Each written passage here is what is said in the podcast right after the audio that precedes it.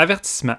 Aujourd'hui, c'est un épisode spécial sur la chasse humaine. Évidemment, on va en parler en détail, ce qui veut dire que nous allons spoiler. C'est pour ça que nous n'avons pas le choix, comme à l'habitude, de faire une petite balise spoiler pour vous avertir que... Oh, attendez une minute. Putain, t'as tout pas venu ici. Touchera pas à ma bouffe. C'est pour ça qu'on a décidé de faire cette balise pour vous prévenir qu'il est préférable. Hey, aïe, aïe, tu veux pas crever ou? Qu'il est préférable d'avoir vu les films avant d'écouter l'épisode?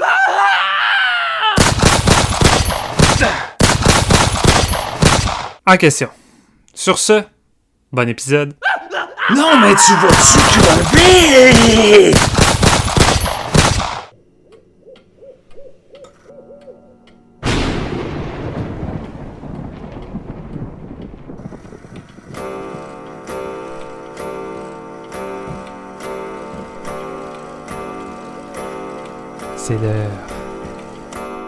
Votre maïs soufflé et votre boisson gazeuse, car c'est le moment d'écouter un nouvel épisode de Séance de minuit.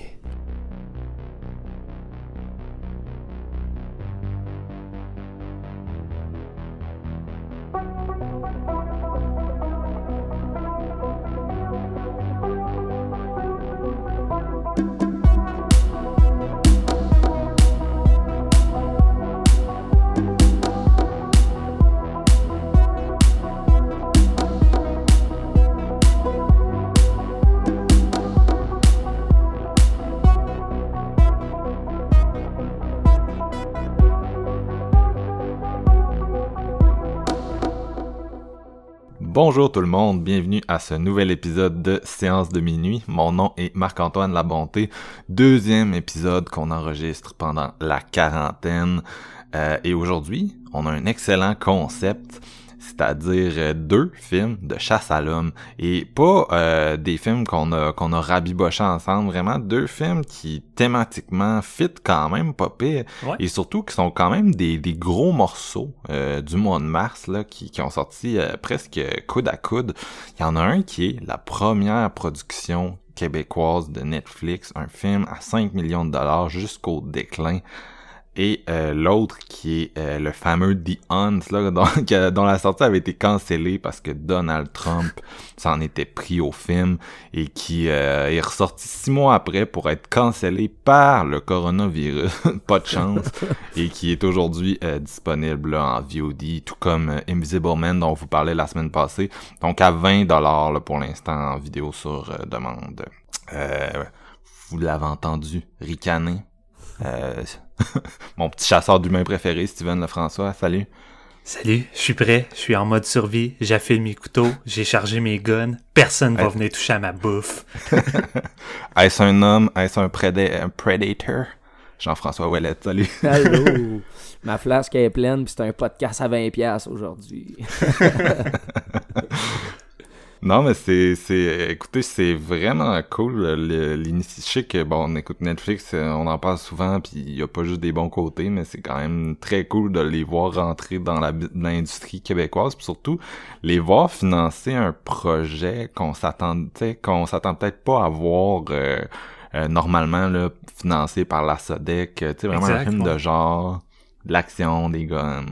Puis j'imagine que c'est plus facile, tu sais, en mettons, ça a été moins de trouble pour, pour finir leur film quand t'as t'as Netflix qui te back up qu'au Québec que t'as pratiquement besoin de faire de l'autofinancement, tu sais, c'est... J'ai pas encore écouté d'interview du réalisateur pour parler de son expérience, là, mais tu sais, quand tu regardes le produit fini, tu sais, t'as pas l'impression qu'il y a eu tant de, de bâtons dans les roues, là, mettons. Je pense qu'il avait fait un podcast, si je me trompe pas, avec euh, Sébastien Bouchard, ton, ton collègue euh, de podcast. Fait que c'est sur Fun, euh, Fun Regarder regarder Film. film, ouais. Ok, super. Écoutez, excusez, j'avais pas vérifié d'avance, mais oui. C'est Donc, euh, allez sur Fun Regarder Film si ça vous tente d'entendre Sébastien s'entretenir avec le réalisateur. Sinon, euh, il y avait aussi un entretien écrit sur euh, Horreur Québec, là, auquel je contribue. Mhm. Mais euh, c'est ça, c'est vraiment cool. Puis je pense que je pense qu'on va embarquer directement sur notre premier film de chasse aux humains, c'est-à-dire euh, justement jusqu'au déclin. Les épiceries dans les villes comme Montréal là, sont approvisionnées aux trois jours. Ça, veut dire que si au bout de trois jours, les camions sont pas repassés, il n'y a plus rien sur les tablettes. Pour ça, aujourd'hui, le tuto sur le minard. s'il y a une crise économique ou si la planète se réchauffe encore plus, les gens vont avoir faim et nous, on va être prêts. Puis n'oubliez pas, pour vivre, il faut survivre. Là, je vais vous expliquer c'est quoi une base autonome durable de survivaliste. Là, j'ai six panneaux qui me donnent 2600 watts. A un poulailler, là-bas une serre, les deux sont chauffés. Ça, c'est ce que j'appelle les chemins d'évacuation. Ça, c'est en cas d'attaque. Puis on s'entend, là, c'est pas des sentiers pour la promenade. Protection de vos ressources et de votre territoire, c'est la clé de votre survie dans un climat de chaos. Mais vous devez savoir que c'est pas tout le monde qui a votre gros bon sens. Manies, ils vont tout faire pour vous voler ce que vous avez fait. Puis quand ça va arriver, moi, je veux pas que mon monde change. Es-tu peur?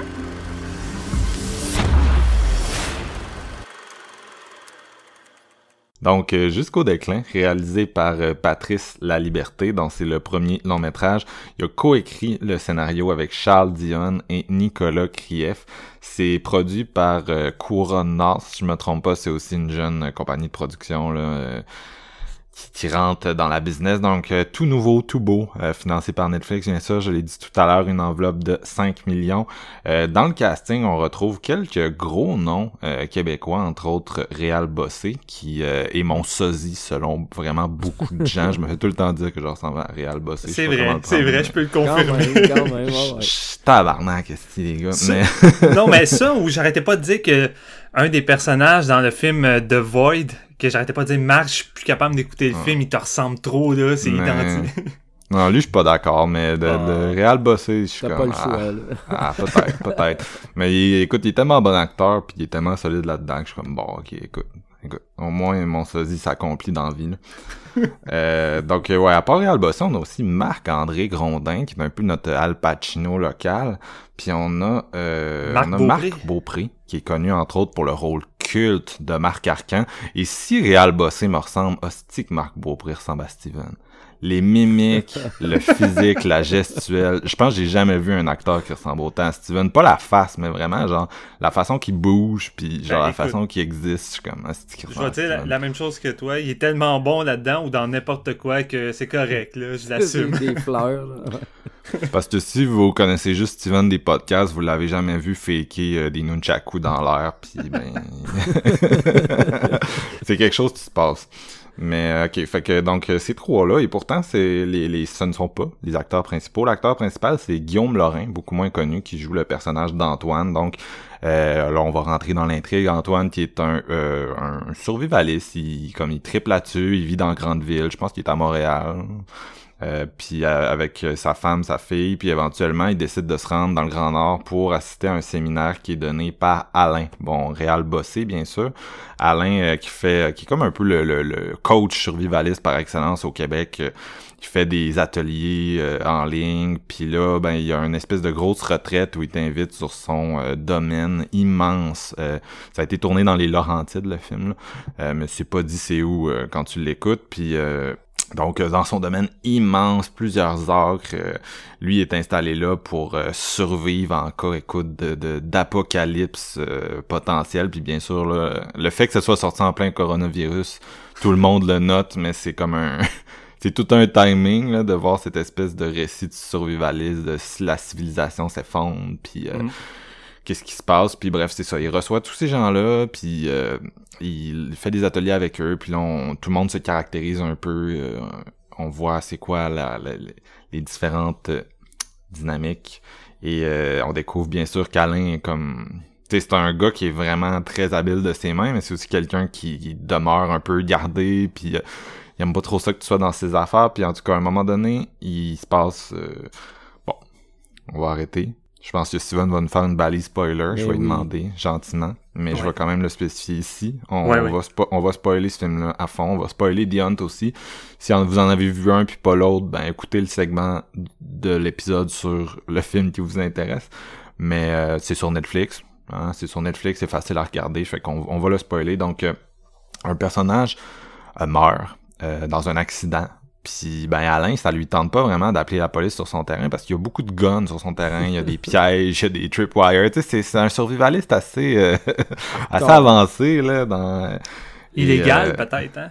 Ouais, c'est ça, il y a un petit un petit un petit peu d'illégalité dans tout ça, mais je pense qu'il y a aussi la la tu sais, c'est quelqu'un qui est très individualiste justement. Et euh, il a pas nécessairement le goût que les flics viennent se mêler de ses affaires. Fait que ce qu'il propose, c'est de se débarrasser du cadavre. Et ce qui est, ce qui est génial, euh, on spoil à fond, là, mais c'est que c'est Marc-André Grondin qui ont tué le, le, le fameux Al Pacino. Tu le, le gars que dans Mafia Inc., c'est genre le, le lead, puis tu sais, qui est comme... Il lead plein d'affaires, il est super connu, mais là, c'est comme... C'est le premier à mourir. c'est le c'est le c'est le Drew Barrymore Euh, c'est vrai pareil ils ont, ils ont fait le, le petit move Scream là. mais je me, je me doutais en plus qu'il allait le tuer vite parce que la façon qu'il était introduit j'étais comme ok pourquoi Marc-André Gondin est comme crissement dans le background en tout cas euh, fait que c'est ça fait que donc euh, il, il va comme avoir une scission à travers euh, les, les survivants de l'accident. Euh, donc Alain et euh, David là, euh, Steven en Nunchaku Marc Beaupré ces deux-là, ils sont comme plus en mode on se débarrasse du cadavre, on cache tout. Puis les autres euh, veulent s'en aller, mais bien sûr, s'ils s'en vont, ben ça annule un peu le plan des premiers, fait que ça va euh, virer dans la violence, le sang. Est-ce que j'ai bien résumé ça? Ah, c'était parfait. Quand même un film court, 1h20. Euh, c'est peut-être la seule chose que, que, que je pourrais lui reprocher, c'est que quand ça se termine, t'es comme, ok, j'en aurais voulu plus.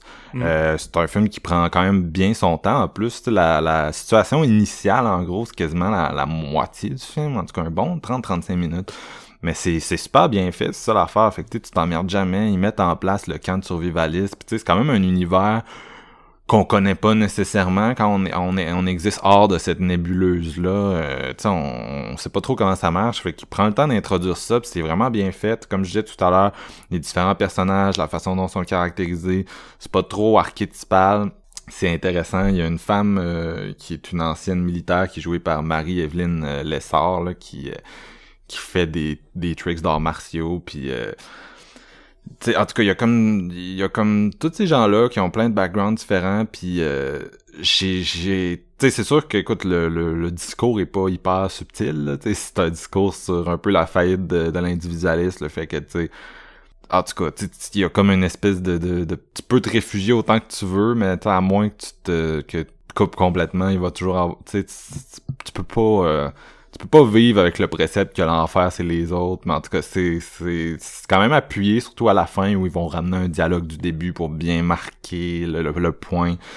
Mais à part de ça, je vous dirais que tu sais, moi ça a été un tout un, un survival, un film écoute québécois, mais tu sais moi je le mettrais au calibre des affamés là en termes de Ouais. pour moi c'est c'est le panthéon un peu du, du cinéma de genre qu'on a eu juste ici euh, au Québec là, c'est vraiment euh, c'est un film qui est, qui est sec, qui est intense. Il y a eu des comparaisons à Jeremy Saulnier, entre autres. Il y a comme j'ai un... ça. Pas nécessairement, mais il y a comme un, un, un gunfight en particulier que t'es comme, ok, je comprends la référence. Euh, entre autres, euh, ça rappelle un peu Old the Dark, là. mais c'est sûr que c'est un film qui est très noir, euh, qui va nous sortir une coupe de twist dans dessous des pieds, puis euh, de la façon que c'est que bon là j'ai, j'ai déjà nommé le fait que, que Grondin meurt là, j'espère vraiment que vous êtes pas spoilé parce que c'est c'est quand même bien fait là. Tu t'y attends pas trop, puis euh, la scène est C'est peut-être euh, le côté de la violence abrupte qui arrive sans prévenir qui fait beaucoup penser à Sonier. Moi, c'est pas mal l'effet qui me rapprochait le plus de son cinéma euh, en écoutant celui-ci. Je suis pas mal d'accord avec toi là-dessus Mais- aussi. là.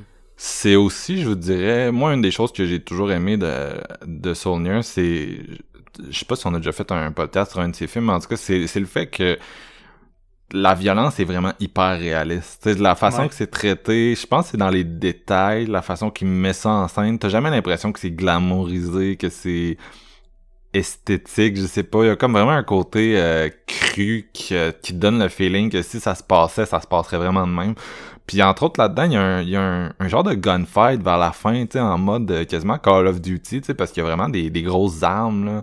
Mais tu sais, de la façon que c'est filmé, il y a comme, tu sais, c'est vraiment pas glamorisé. Là, ils se tirent dessus à travers le chalet, puis là, à un moment donné, Réal Bossé, il pogne sa, sa, sa grenade fumigène. Euh, encore là, j'espère que vous l'avez vu, là, parce que sinon, euh, je suis tout en train d'éventrer le Euh, il film euh, tard, comme là, un, un cerf, là, je sors les organes, puis... Mais non, c'est ça, ça, la façon que ce gunfight-là est mis en scène, c'est sincèrement, c'est non seulement le meilleur gunfight que j'ai vu dans le cinéma québécois, il y en a pas tant que ça non plus, mais c'est un des meilleurs gunfights que j'ai vu depuis fucking longtemps. J'étais vraiment investi, puis le, le- la façon que c'était stagé, c'était intense, c'était brut, pis t'étais stressé pour ce fucking personnage-là, là, comme rarement dans une scène de gun.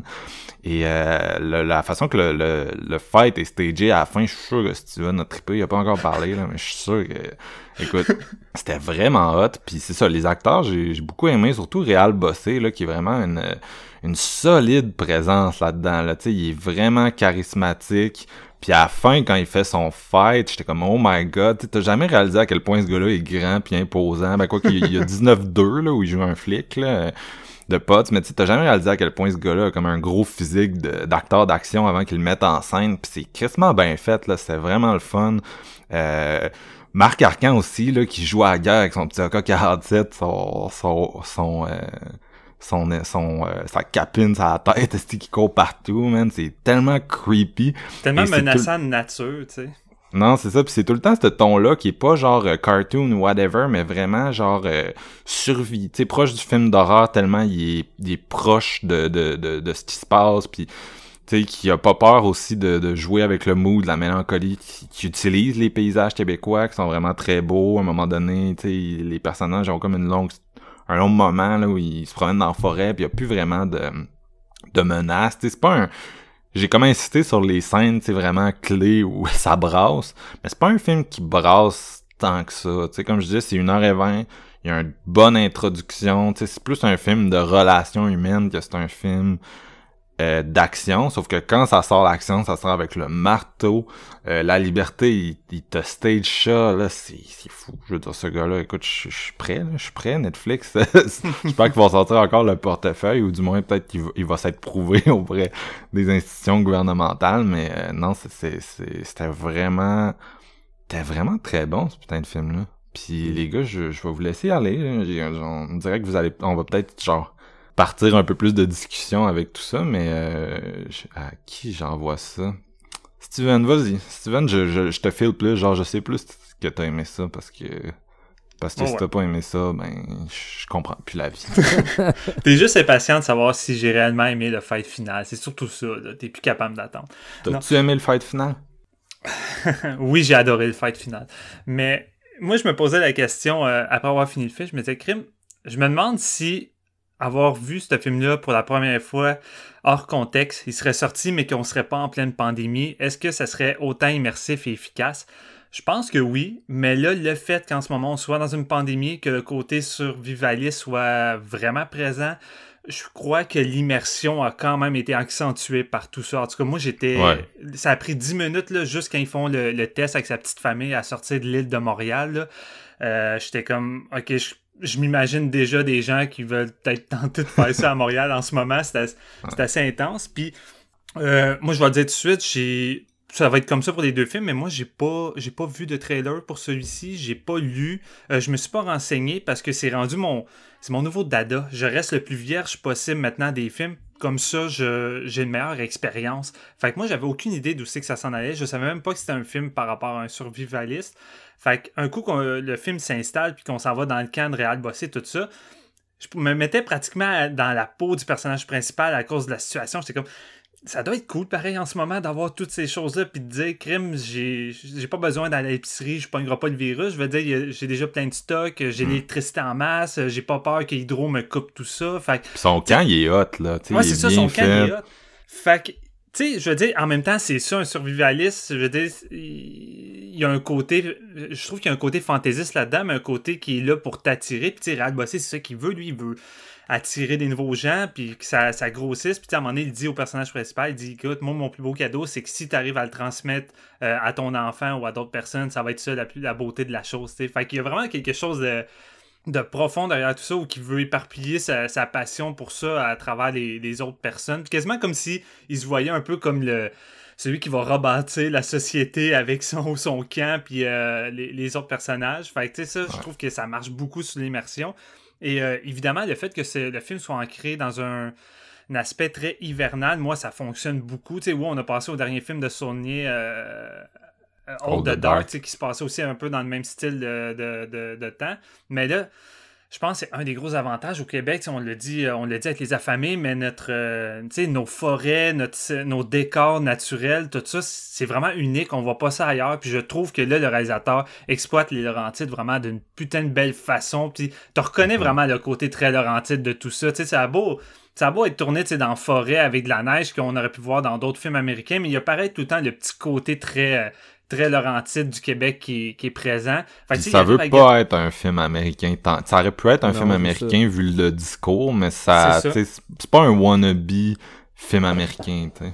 C'est pas un wannabe film américain, mais là où je trouve que le film se démarque, c'est que on a eu beaucoup de films québécois, notamment sur le cinéma d'action, que ce soit Nitro ou euh, surtout Bon Cop, Backup, où c'est des films qui essaient de reprendre vraiment une formule américaine puis de l'appliquer ici pour que ben, que les gens l'écoutent, aient vraiment la sensation de regarder pratiquement une production américaine avec les mêmes codes, les mêmes stéréotypes, ces trucs-là, mais je trouve qu'on se retrouve tout le temps avec un produit du pauvre, qu'on n'arrive jamais vraiment à atteindre ça. Ici, je trouve que c'est sans doute le film québécois qui, pige le plus, admettons, dans le cinéma américain, que ce soit dans la structure ou la démarche, puis que quand tu l'écoutes, honnêtement, le film serait muet, puis on pourrait pratiquement pas deviner que c'est un film québécois. Puis là, je parle pas des décors, tu sais, je viens de dire que ça a pareil son identité du Québec, mais je trouve que le film applique super bien les codes du, cinéma américain de, de trailer qu'on a vu dans les dernières années avec notre propre identité. Je trouve qu'il y a un mélange qui fait en sorte qu'on se retrouve vraiment avec un produit mature et un trailer qu'on.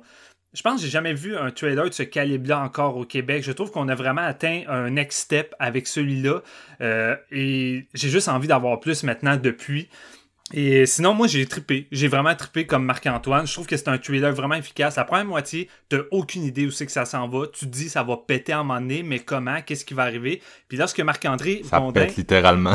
c'est ça, ça- Non, mais que- quand la bombe lui pète en plein visage, puis je veux dire, l'effet est bluffant avec le bras qui arrache, puis tout, puis t'es comme tabarnak! Puis là, Ah, tu comprends qu'à partir de là, la, la marde va pogner, puis je te dirais, la deuxième moitié du film, oui, on tombe peut-être euh, dans les dans le, jeu de, chasse euh, homme à homme un peu plus classique euh, et traditionnel, mais c'est tellement bien emballé, puis on t'a tellement fait un putain de bon setup dans la première demi-heure que moi, le parti Survival, j'ai j'ai trippé, puis t'as vraiment des méchantes bonnes séquences de, de suspense qui sont à fond parce que Grim, le réalisateur, a pris le temps de développer des personnages. Les personnages sont bien écrits, ils ont tous chacun leur propre personnalité vraiment bien définie.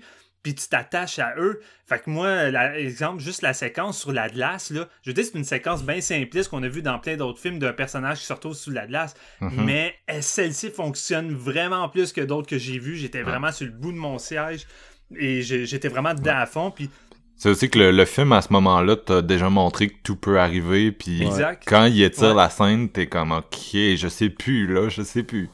Non, exact. Puis je veux dire, encore là, le film continue à, à t'envoyer des surprises un peu partout. Je veux dire, je m'aurais jamais attendu, puis là, on est encore dans la section spoiler. On a dit, rendu là, si vous êtes rendu avec nous, vous, vous faites spoiler le film, puis c'est plate, c'est pour vous. Mais le personnage principal se fait liquider à travers la voiture, mais la façon. La façon que la scène est shootée, que tu vois les deux personnages, le personnage féminin puis notre personnage principal qu'on suivait, j'étais certain que c'était le personnage féminin qui allait manger un coup de balle à travers le pare-brise de façon inattendue. Puis non, c'est le personnage masculin. Puis encore là, je trouve c'est une méchante bonne décision parce que déjà, tu sais, ces deux personnages étaient attachés, mais là, de tuer littéralement ton personnage principal qu'on s'attachait de plus en plus, puis que là, après, on est littéralement avec un autre, je trouve que ça rajoute encore un côté fraîcheur, malgré, comme je disais, le côté plus euh, traditionnel de tomber dans le film de survie. Mais là, après ça, moi, j'étais. J'étais dedans, puis là, la fille tombe en mode euh, revenge power, survivaliste avec ses skills, puis je me dis, ok, là, on est dans du genre de Yo Next, moi, je suis partant go. Puis là, je me disais, Chris, c'est à la fin, on m'offre un, fight euh, à la hauteur contre Real Bossé, je vais capoter. Puis écoute, tu l'as dit, Marc, mais le gunfight qui est très. Le gunfight me fait beaucoup penser à, à Free Fire de Ben Whitley, dans le sens que c'est pas chorégraphié, c'est chaotique, ça tire de partout, c'est pas précis, fait que ça rajoute beaucoup au réalisme, fait qu'oublie ça, t'es complètement dedans, puis ça se termine euh, avec un fight à main nue, d'une brutalité, les décors envolent en éclats, ça se balance dans les escaliers, euh, puis écoute, Patrice, euh, euh, je, je vais pas mélanger son nom, Pa- euh, Patrice La Liberté. La liberté, c'est ça. Euh, écoute, premier long métrage, mais c'est scènes d'action tout le temps claires, tout le temps des longues séquences, avec des plans qui bougent tranquillement. Tout est super clair. C'est super bien calculé. Le gars, il maîtrise les, les moments de suspense et d'action comme rarement j'ai vu au Québec. Euh, j'ai vraiment trouvé que c'était sur la coche. Et euh, j'ai trouvé la finale vraiment satisfaisante. Fait que je vais en laisser pour JF, mais moi, c'est un de, un de mes films favoris cette année. Puis c'est pas juste parce que c'est québécois. On est chanceux, ça aurait pu être de la crise de merde, puis ça aurait été plate parce qu'on n'a pas souvent des opportunités comme ça d'avoir des films de, de genre du Québec, puis surtout financés par Netflix comme étant le premier. Là, là, je suis vraiment fier parce que là, on est vraiment dans un next step. J'ai trippé, c'est un solide trailer. J'ai hâte de le revoir. Ouais. Tout le monde est bon, c'est bien emballé. Euh, ceux qui disent qu'ils sont pas fans du cinéma québécois, gars, pff, allez écouter ça. Puis si vous changez pas d'idée après ça, vous êtes juste pas fan du cinéma tout court rendu là parce que si ça a plus rapport avec euh, le fait que c'est du Québec. Là. Non, c'est vrai. Là, tu sais, si ton problème avec le cinéma québécois, c'est les drames, ben là, euh, écoute. euh, On est ailleurs pas mal. Non, c'est ça. Là, Ouais. Mon, mon, ma seule tristesse avec celui-là, c'est qu'il y avait, une- il y avait eu une petite distribution euh, à Québec qui était censée être présentée quelques dates euh, au musée, puis ça a été annulé à cause de, de la COVID. Puis Ouais, j'étais un c'est peu déçu parce que c'est vraiment un film qui se serait bien prêté là, à un grand écran. Fait que euh, Ouais. euh, petite déception, mais sur Netflix, euh, c'était super cool aussi. JF, je te laisse le, le champ libre.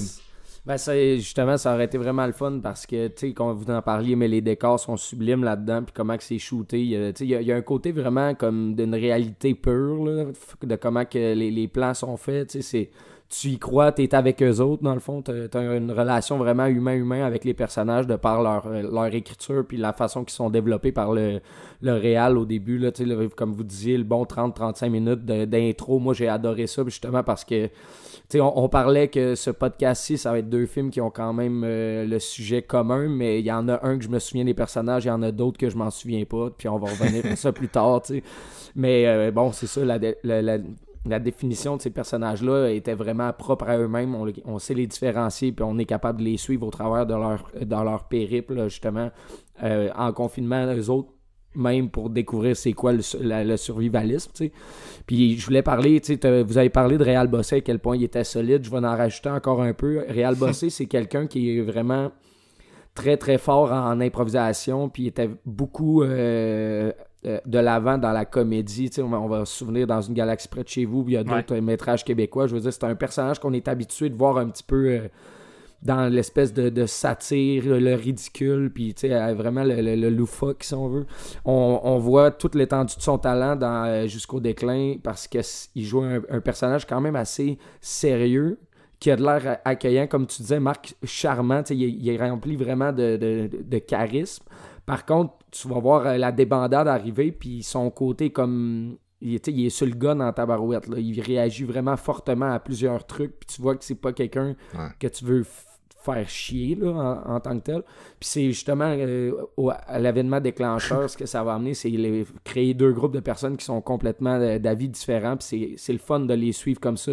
Tu t'as justement euh, Alain puis David qui vont essayer de, de, de, de, de- de liquider le reste des gens pour pas avoir affaire à la justice parce qu'ils sont convaincus justement de faire du temps. Tu sais, je veux dire, oui, t'as des grosses mitraillettes, t'as des AK-47, tu fais faire des bombes artisanales à du monde chez vous, puis il y a un accident, ben, c'est sûr que tu fais du temps, là, Puis ils sont, ils sont, euh, ils sont à l'affût de ça. C'est juste que, bon, il y a des gens plus euh, moraux que d'autres, euh, moraux que d'autres dans, dans cette histoire-là.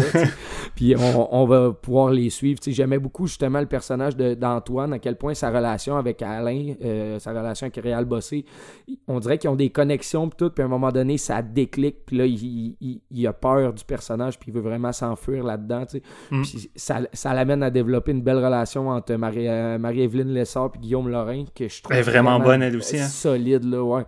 Justement, le, le moment où ils se sauvent dans le bois, puis qu'ils se font courir après dans la nuit par les, euh, un skidoo, tu sais, les deux autres gars sont sur un skidoo, puis ils vont réussir à se cacher, pour pas faire de bruit, puis ça va amener à ma scène favorite du film, qui est la scène de, de la rivière, dans le fond, où ce que Mm. Marie-Evelyne Lessard va traverser la glace, puis euh, justement, vous, l'avez mentionné, mais à quel point il étire cette scène-là pour en faire une scène de suspense incroyable. Moi, j'ai adoré ça. Ça me fait monter la, la tension à son compte dans le film, que je pense pas qu'il y ait un moment aussi intense qui, même avec les gunfights plus tard, tout ça, je pense que cette scène-là, c'est une des scènes clés par rapport au à comment les, les euh, sous le- l'effet de la pression les gens peuvent ré- réagir face à ça puis Antoine justement de, de couper la glace mais tu sais, tu skippes pas, là, tu fais pas juste un petit 5 secondes, là, la scène elle est longue, puis ça laisse le temps à, à ton cerveau de réaliser, ouais, ok, man, il y a personne qui est safe dans cette petite place-là, tu sais. ça, ça m'a vraiment fait triper. Jusqu'au moment où ce qu'on arrive au gunfight dans la voiture, euh, où ce que Antoine, justement, se fait tirer dessus, mais C'est malade, cette ça. scène-là Ouais, c'est malade. et moi, je le trouve meilleur que le gunfight à la fin, qui est vraiment excellent aussi. Vous en avez parlé, mais moi, celui-là, je le trouve un petit peu plus brutal en- dans le sens où David a de l'air à- vraiment de vouloir leur peau, tandis que Réal Bossé, lui, veut se protéger lui-même, tu sais, puis il veut protéger son territoire, si on veut. Tandis que je- David, il a l'air d'un psychopathe qui va Ouais, vouloir. Il la, plus la peau des là. autres. Là, tu sais, Il veut, il, il veut tuer du monde pour tuer du monde. tu sais. C'est Ouais, ben c'est ça. ça. Il y a, il y a genre l'occasion d'avoir des armes dans les mains puis de pouvoir s'en servir sur autrui, puis ça fait vraiment plus peur, je pense. Justement, le, le, le, le- psyché de ce personnage-là m'a vraiment apeuré de par ses réactions, puis je trouve ça badass comment c'est shooté, justement. Tu sais, euh, la liberté, il y a vraiment une maîtrise de la caméra, comme vous l'avez dit. Je trouve que c'est euh, vraiment maîtrisé. Puis ça m'a quand même rappelé Saulnier aussi, par moment. Je dis pas que c'est euh, à l'étendue de son talent non plus, mais je pense qu'il y a quand même des influences. On, on, on sent qu'il a sûrement vu quelques-uns des films de Saulnier au travers euh, jusqu'au déclin. Puis c'est- je pense que c'est tout à son honneur en même temps. là. Les Cohen, sinon, il y a du Fargo, entre autres la façon dont il Ouais. dispatche le personnage principal, c'est très Cohen de Ouais, moi, tirer quelqu'un dans la tête, genre tirer ton protagoniste dans la tête, genre parce qu'il a ouvert une porte pis il a, il a fait l'erreur tu de... le punis, là, ouais, c'est ça. Non, c'est, je trouve vraiment que c'est un, un des, des, des très très bons euh, films québécois qu'on a eu, peu importe le style de genre, là, on s'entend, bon, c'est dans le cinéma de genre avec Les Affamés, comme tu l'as dit, Marc, je pense que c'est dans le top, ça, je suis d'accord, mais si on prend le, tous les genres de films, là, je veux dire, il y a rarement eu de quoi d'aussi, Ouais. euh, comme euh, côté pacing, parce que c'est rapide, mais tu t'ennuies jamais, puis autant le développement des personnages par rapport à comment ils vont réagir, puis euh, face au stress, puis à tout euh, le dénouement de cette histoire-là, je pense que c'est vraiment bien maîtrisé tout au long. Euh, c'est rare qu'on a des produits comme ça, fait qu'il faut en profiter parce que c'est du Netflix, fait que j'en sauter dessus, c'est gratuit, Tu sais, The Hunt, c'est 20$, piastres, je, je vous en voudrais pas si vous le louez pas, mais jusqu'au déclin, vous avez pas, euh, pas le choix de le voir, là, surtout que euh, t'es confiné à la maison, tu. C'est surtout que Dawn va survivre pareil. Je veux dire, c'est un film de Blumhouse. C'est pas tant grave. Là, on parle tu du premier film québécois sur Netflix, financé par Netflix. Fait qu'il faut que les gens l'écoutent pour que Netflix voie que ça vaut la peine d'investir, que le film est écouté puis il est populaire, tu sais. Ouais. Mhm. Surtout un film comme ça qui t'enlève le tapis de sous les pieds à plus d'une fois, là, je veux dire, tu sais, tu penses pas que tu peux vraiment réaliser que Marc-André Grondin va sauter à ce point-là, tu sais, tu peux pas vraiment le voir. Moi, j'ai fait un hostie de saut, j'étais genre, J'étais sûr, man, j'étais sûr que ça là, allait être lui. Non, mais Moi, le pire, c'est que durant cette conversation, t'écoutes la conversation, pis t'es juste stické sa conversation. Fait Genre, moi, ouais. J'y pensais même plus qu'il était en train de transporter des bombes puis de l'essence tout ça. Quand ça pète, ça te pète sur un petit temps, là. Ah, c'est, c'est crissement bien fait. C'est quand même dire, Tu sais, il est pas. euh, il va pas cacher sa violence non plus. tu sais, Il va pas cacher le sang. Il, il va à- au fond de son sujet, dans le fond. Puis je pense que c'est. C'est vraiment le fun de voir ce genre de film-là quand le Québec, on est habitué avec des trucs euh, horrifiques assez euh, Ouais. bas de gamme ou genre pas maîtrisés. Là. On a un- vraiment un thriller là, de digne des plus grands. là. Fait que jusqu'au déclin all-in, moi je suis, euh, je suis 100% avec ce film-là. là.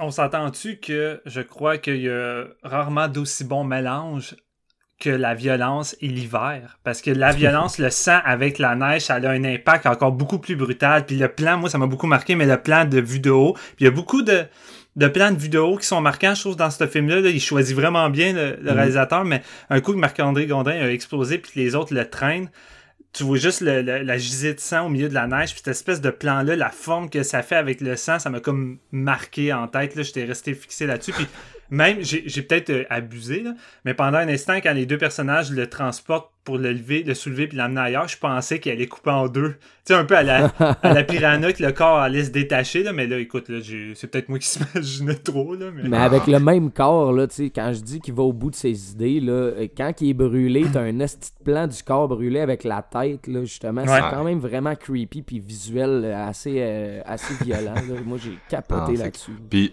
en même temps, c'est drôle qu'on voit ça là parce qu'il y a eu un autre gros film de genre québécois violent, intense, à budget qui est sorti tout récemment au cinéma. C'est Mafia Inc. justement avec Marc-André Grondin dans le rôle du du, du, du, du Scarface québécois, littéralement, on va dire. là. non, tu sais, c'est un, un estime malade là-dedans, là, le, le film commence, Marc-André qui, qui euh, bon, je le dirai pas, là, mais en tout cas, tu sais, il fait de quoi, genre, dans la première scène, basically, que, tu sais, c'est comme le truc que tu fais faire à un personnage dans un film pour que tout le monde l'aïsse, là.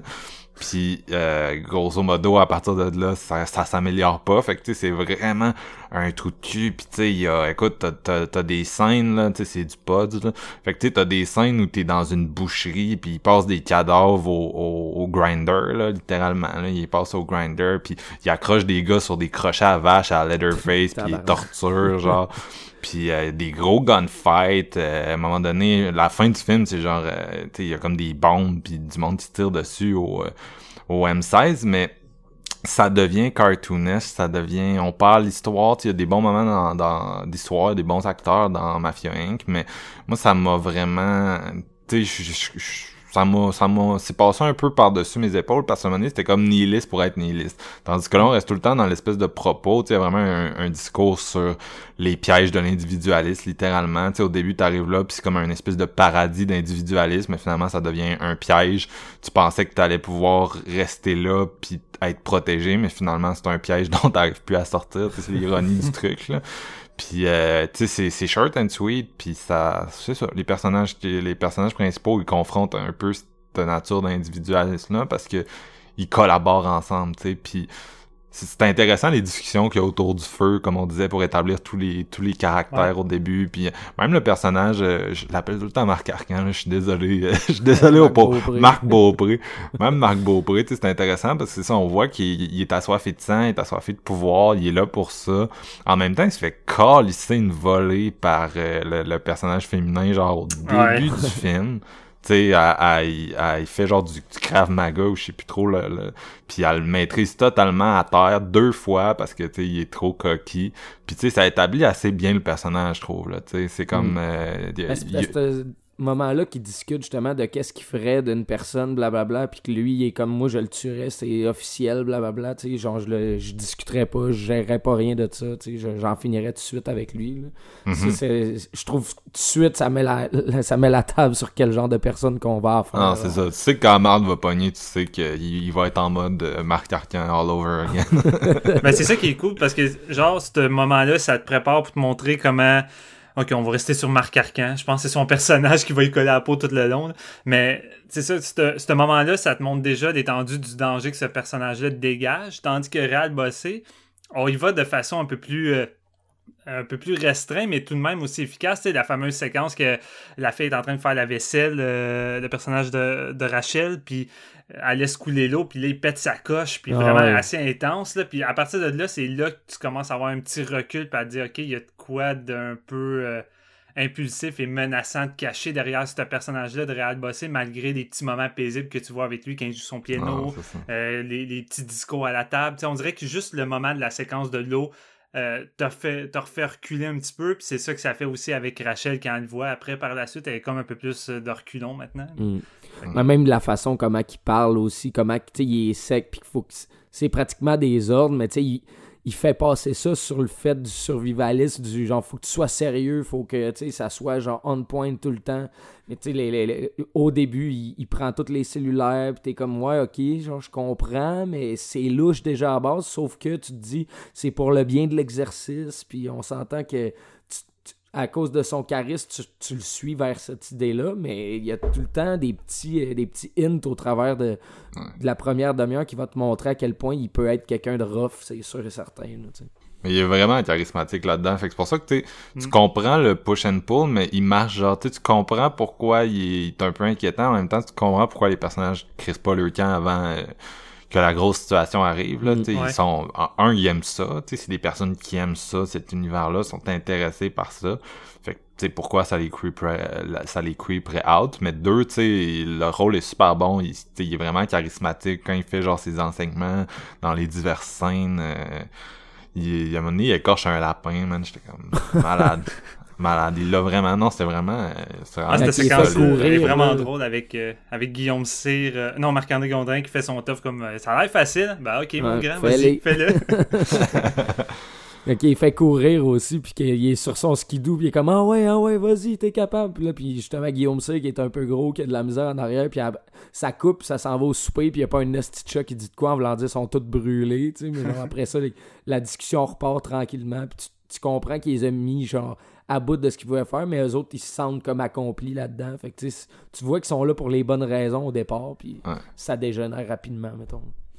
C'est- moi je niaisais quand j'ai vu le film, je disais c'est pour ça que c'est pour ça qu'on y a jamais personne qui manifeste euh, à droite là, c'est pour ça que les gens de droite ils manifestent jamais, c'est parce que c'est comme un film où qui oppose l'individualisme puis le collectif, puis quand des individualistes essaient de faire une action collective comme un petit camp de survivalisme, ben c'est ça que ça donne. Trop euh, sont trop individualistes pour ça. Fait que non, c'était c'était c'était ouais. C'était c'était short and sweet mais très sweet. Tu sais, je serais prêt à, je serais prêt à le revoir. là. Tu sais, en 1h20, là, genre, tu sais, j'aurais le, j'aurais le goût de le revoir maintenant. là. Je serais prêt Ah à ouais. le revoir tout de suite. Tu te fais à déj, tu t'installes avec un café, puis let's go, man, ça passe bien en avant-midi. Ben, c'est comme tu disais, Marc, un coup que le film se termine, t'es comme, me semble, j'en aurais pris plus. Tu sais, J'aurais pris Mhm. facilement un 20 minutes de plus à tout ça. Là. Mais tu sais, Ouais. je veux dire, il est parfait comme il est là en même temps. Fait que tu sais, je- c'est correct Ouais. comme ça. Là. Ouais, ça a tendance à être ça mon, mon, ma- mon raisonnement, là. Quand tu dis j'en aurais pris plus, pour moi, c'est une qualité. Je peux pas mettre ça dans le rayon des défauts parce que ça veut dire ce que t'avais à me donner. Bah, écoute, ça doit, ça varie de fois en fois, là. Ouais. Mais, tu sais, en tout cas, dans ce cas-ci, ce qu'il avait à me donner, c'était hot. J'aurais pris plus de, de péripéties dans les bois, je pense. c'est vraiment tout. J'aurais pris plus de marde dans le bois, là. À part de ça, c'était parfait. C'est con, mais des fois, c'est dans certains détails que je trouve, tu sais, au Québec, on est quand même euh, foutrement, je vais dire, entre guillemets, habitué au froid, parce qu'on on est tout écœuré Bah ouais. pareil du, du- On, de on l'hiver. est on- habitué, là. C'est ça. Mais je veux dire, euh, un coup qu'ils ont passé la nuit à se geler, là, vraiment là, les sourcils, la face complètement rouge, puis euh, le, tu sens le froid qui est intense là-bas. Puis des fois, c'est des petits détails de même. Des fois, tu, tu- vois dans d'autres films où que sais, il est supposé faire comme moins 20, puis euh, les personnages sont supposés geler, mais tu tu le ressens pas tant dans leur visage. Tu sais, souvent, ils misent sur le fait qu'il y a de la, de la boucane qui sort de leur bouche, mais là, vraiment, tu regardes leur visage, puis je me posais la question, ils ont-tu ils ont-tu vraiment juste passé trop de temps Ouais. dehors au point que ça a fait ça? Parce que euh, c'est est réaliste. fou. là, Puis-. Quand ils rentrent dans le char, tu sais, sur le coup, tu te dis, ok, c'est peut-être un peu stupide, mais après, tu te dis, man, ils doivent tellement avoir froid que, je j'aurais fait aussi. Ouais, Ouais, non, c'est c'est ça. ça. Là. Parce que tu te dis, si quelqu'un s'est caché pour t'attendre, c'est clairement à ton char, tu sais, quand il te trouve plus, là. Ben, à la limite, ça, mais là, tu te dis. C'est parce que là, tu as une chance sur deux. C'est soit tu restes caché dans la forêt à finir par peut-être crever parce qu'ils vont te retrouver, ou tenter le coup avec la voiture qui est ton seul moyen de t'échapper. Fait que- Les pneus crevés, puis tout, en plus. Ouais, non, mais ça, c'est ça. Ça, il est trop tard. Là. Il, aurait, il aurait pratiquement fallu qu'ils voient ça avant. là. Ouais. Un truc qu'on n'a pas parlé aussi, mais qui est vraiment euh, qui est vraiment comme gore là, de la fille qui comme elle se fait tirer dans la jambe puis elle euh, Réal Bossé l'attache puis tout puis là ju- juste plus tard, je pense c'est le lendemain justement, euh, Rachel elle retourne à la maison puis elle, elle est juste morte là au bout de son sang, Ouais. tu sais. ouais. Juste tu, tu la vois comme deux minutes, mais juste faire le lien entre OK, elle, elle, elle a agonisé toute la nuit au bout de son sang puis elle est morte là. Ouais. Genre, c'est vraiment creepy. Ouais. C'est, c'est trash, pis c'est aussi que, tu sais, jusque-là, tu te dis, ok, t'es réal bossé, il y a comme, tu sais, il y a un gars qui est mort par accident, un gars qui est mort par accident pogné dans un piège, puis un gars qui s'est fait tirer par, euh, par l'autre, tu sais. Mais, tu sais, lui, il a pas vraiment, je sais pas comment dire, tu sais, c'est comme... Il a pas fait grand chose au, C'est comme, ben, tu sais, c'est comme des homicides au deuxième degré, là, tu sais, c'est, il est comme, il est responsable, mais il est comme, il avait pas l'intention de, Mm. mais là, tu tu réalises à, à, à ce point-là que, tu sais, il a beau pas avoir l'intention de, c'est parce qu'il tue tout le monde pareil, c'est là que tu réalises que, euh, comme un peu la mesure des, des choix qu'il prend, là, que c'est des choix qui le servent juste lui, puis que, tu sais, les autres sont comme des dommages collatéraux de tout ça, là. Je trouvais que c'était- c'était ça le point de, de ce moment-là où euh, il fait juste la retrouver, elle fait juste la retrouver, puis t'avais, t'avais comme oublié ce personnage-là, à la limite, là. Mhm. Il, il était juste plus dans l'intrigue.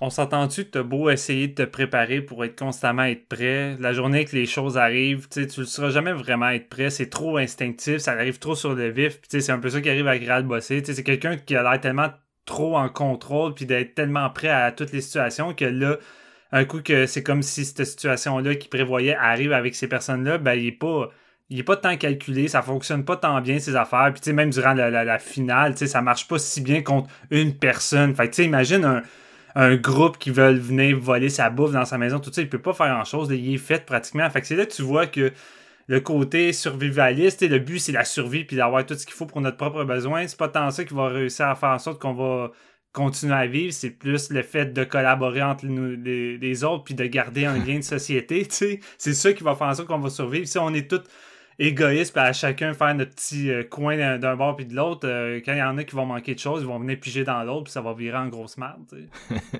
Non, c'est clair. C'est clair. C'est quoi votre note, les gars? Moi, Moi, j'y j'y vais. Ah non, non, vas-y, même Jeff, c'est toi qui as. Ouais, vas-y. C'était drôle en crise. Euh, moi, j'y vais avec un 4 sur 5, un solide 4 sur 5. Là. Un, un 4 sur 5 comme maîtrisé, Mm. mais que je me dis, je suis même pas capable de trouver qu'est-ce qui peut manquer là-dedans, mais c'est pas parfait. Tu sais, c'est pas parfait, mais c'est vraiment ultra divertissant. Puis euh, vraiment, ils savent, ils savaient où ce qu'ils s'en allaient avec ce scénario-là, puis sa brochette de personnages qui est ultra bien développée. là. Donc j'ai vraiment trippé là-dessus. Toi, Steven? Un premier film d'un réalisateur, c'est rarement parfait, mais c'est souvent des œuvres euh, marquantes. Et au début, j'y allais avec un 3.5, mais là, tu sais, le film reste avec moi. J'ai envie de le revoir. Fait que je suis, je suis à l'aise d'y aller avec un 4. là. Il mérite, puis... euh, comme les affamés, j'aimerais ça avoir un petit Blu-ray, mais écoute, je vais- ça a été l'enfer juste pour les affamés. Je vais pas espérer ça de, de celui-ci malheureusement, là, mais non, c'est ça, solide. Un, un double feature, Les Affamés, puis Jusqu'au déclin, ça va devenir un must. Là. C'est en deux films qui, Ah ouais. qui Ah ouais, un bon petit, une bonne petite soirée là, euh, à Made in Québec. Puis, tu sais, cinéma de genre au Québec, on en parle souvent, mais c'est tellement genre le vilain petit canard. Puis, dans francophonie en général, là, en France aussi, ils ont, eu de la misère avec ça. Puis c'est, c'est, fait que c'est le fun de voir euh, ça éclore enfin, même si c'est parce que les Américains sont venus chez nous pour. non, je déconne, mais euh, moi aussi j'hésite entre le 3.5 puis le 4. Je pense que je suis comme JF, c'est, c'est, un- c'est vraiment bon dans ce que c'est. Euh, il manque peut-être juste un, un petit quelque chose là, de, de plus, mais si vous voulez être genre salement diverti euh, du début à la fin, tu sais, c'est vraiment c'est un film popcorn, c'est un film euh, comment t'appelles ça, un one suck movie là, tu sais le, le Ouais. terme pour dire des films que tu tombes dessus au milieu puis t'es comme ah si je vais écouter ça, ben ça ça a le potentiel d'être ça là parce que c'est- vraiment genre addictif à ce point-là puis le fun à suivre à ce point-là. Fait que euh, écoute je je suis pas loin du 4 je suis vraiment pas loin du 4 je pense que je vais flancher puis tomber au 4 et euh, fait que ça, ça commence bien ça commence bien notre diptyque de chasse aux humains et euh, on en a un autre pour vous aujourd'hui c'est-à-dire The Hunt Why would they do something like that? Same reason elites do anything, because they think they're better than us. Yeah, but, but why you? I mean, it seems so personal, right? what, what, you think it's our fucking fault? no, no, no, that's not what I'm. No, I would never blame the victim. There'd have to be a reason, is all. Can you think of anything, anything at all, no matter how minor, that might make somebody want to try something as.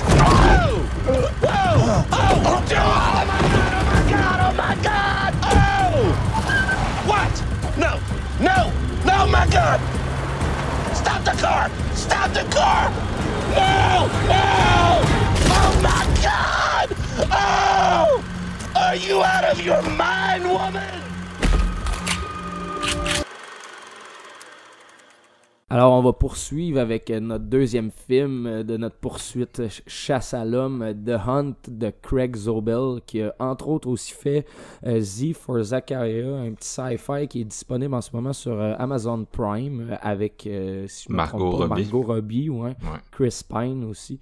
Mhm. Euh, film qui met en vedette Betty Gilpin, qui va être notre personnage principal après un certain moment. On va, on va le réaliser parce que ce film-là va jouer beaucoup avec euh, les- ses personnages. Il va nous euh, en mettre certains en scène, puis il va juste les tuer. Fait qu'on va penser que c'est eux qu'on va suivre, et finalement, non. Ça va faire ça quelques fois de suite. Euh, film qui s'ouvre sur une conversation euh, de téléphone en texte, dans le fond, qui dit justement que il y a certaines personnes qui ont hâte à la chasse euh, au manoir et bon euh, ça- ça- on va réaliser que ça va être euh, plus tard dans le film qu'on va comprendre tout ça.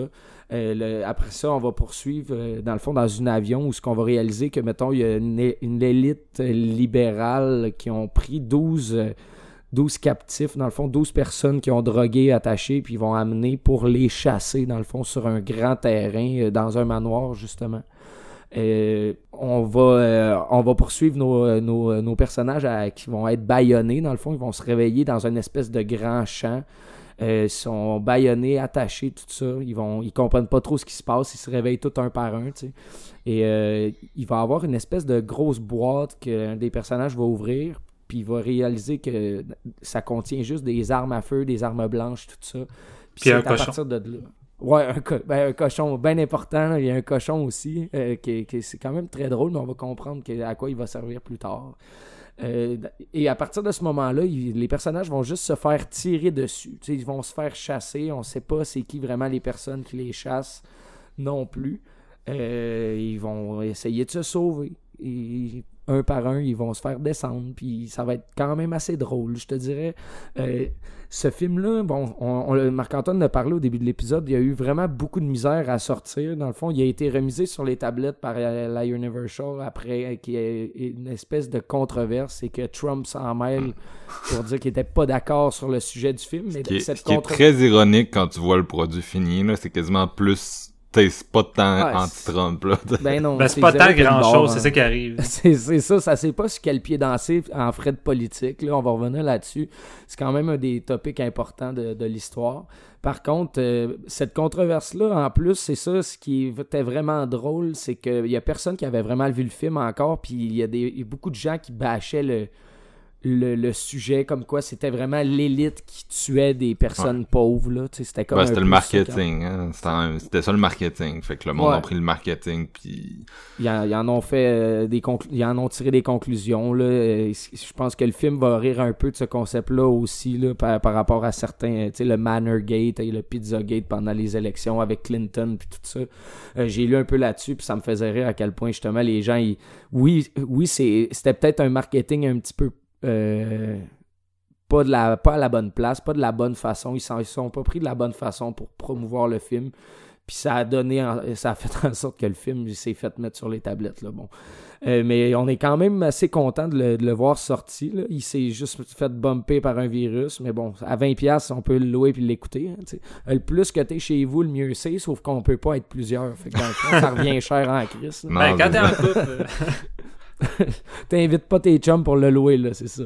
Mais euh, ouais, on, va, on va suivre justement ces, euh, plusieurs personnages. Là, c'est, ce qui me fait rire dans tout ça, c'est que. Bon, moi j'aime beaucoup Emma Roberts, puis c'est une des premières à se faire tirer parce qu'on continue à spoiler, puis je pense qu'on va spoiler quand même solide. sur oui, oui, aussi, on pas le choix, pas le choix. Ben, c'est c'est bien c'est bien fait là il tue Emma Roberts après ça il passe à je me souviens pas le nom de cet acteur là mais tu sais il est quand même connu euh, un peu là, il meurt après ça on passe à Ike euh, Ils nous Bar- les présentent un par Barry un. Puis ils font vraiment, ils, ils- ils meurent. C'est vraiment très, très humoristique, l'intro euh, du, du film, justement, dans le champ. Là. On, on- on parle d'une, euh, satire assez, euh, assez loufoque. Là. Ouais. C'est pas de quoi... Mettons, la violence dans The Hunt, elle, elle fait pas mal comparé à celle euh, de Jusqu'au déclin qu'on a, qu'on a parlé plus tôt. Là. Mm. on dirait pas du James. Gunn Ouais, c'est- ouais, on dirait, on dirait que ça... Ou du Eli ça- Roth un peu, je trouve.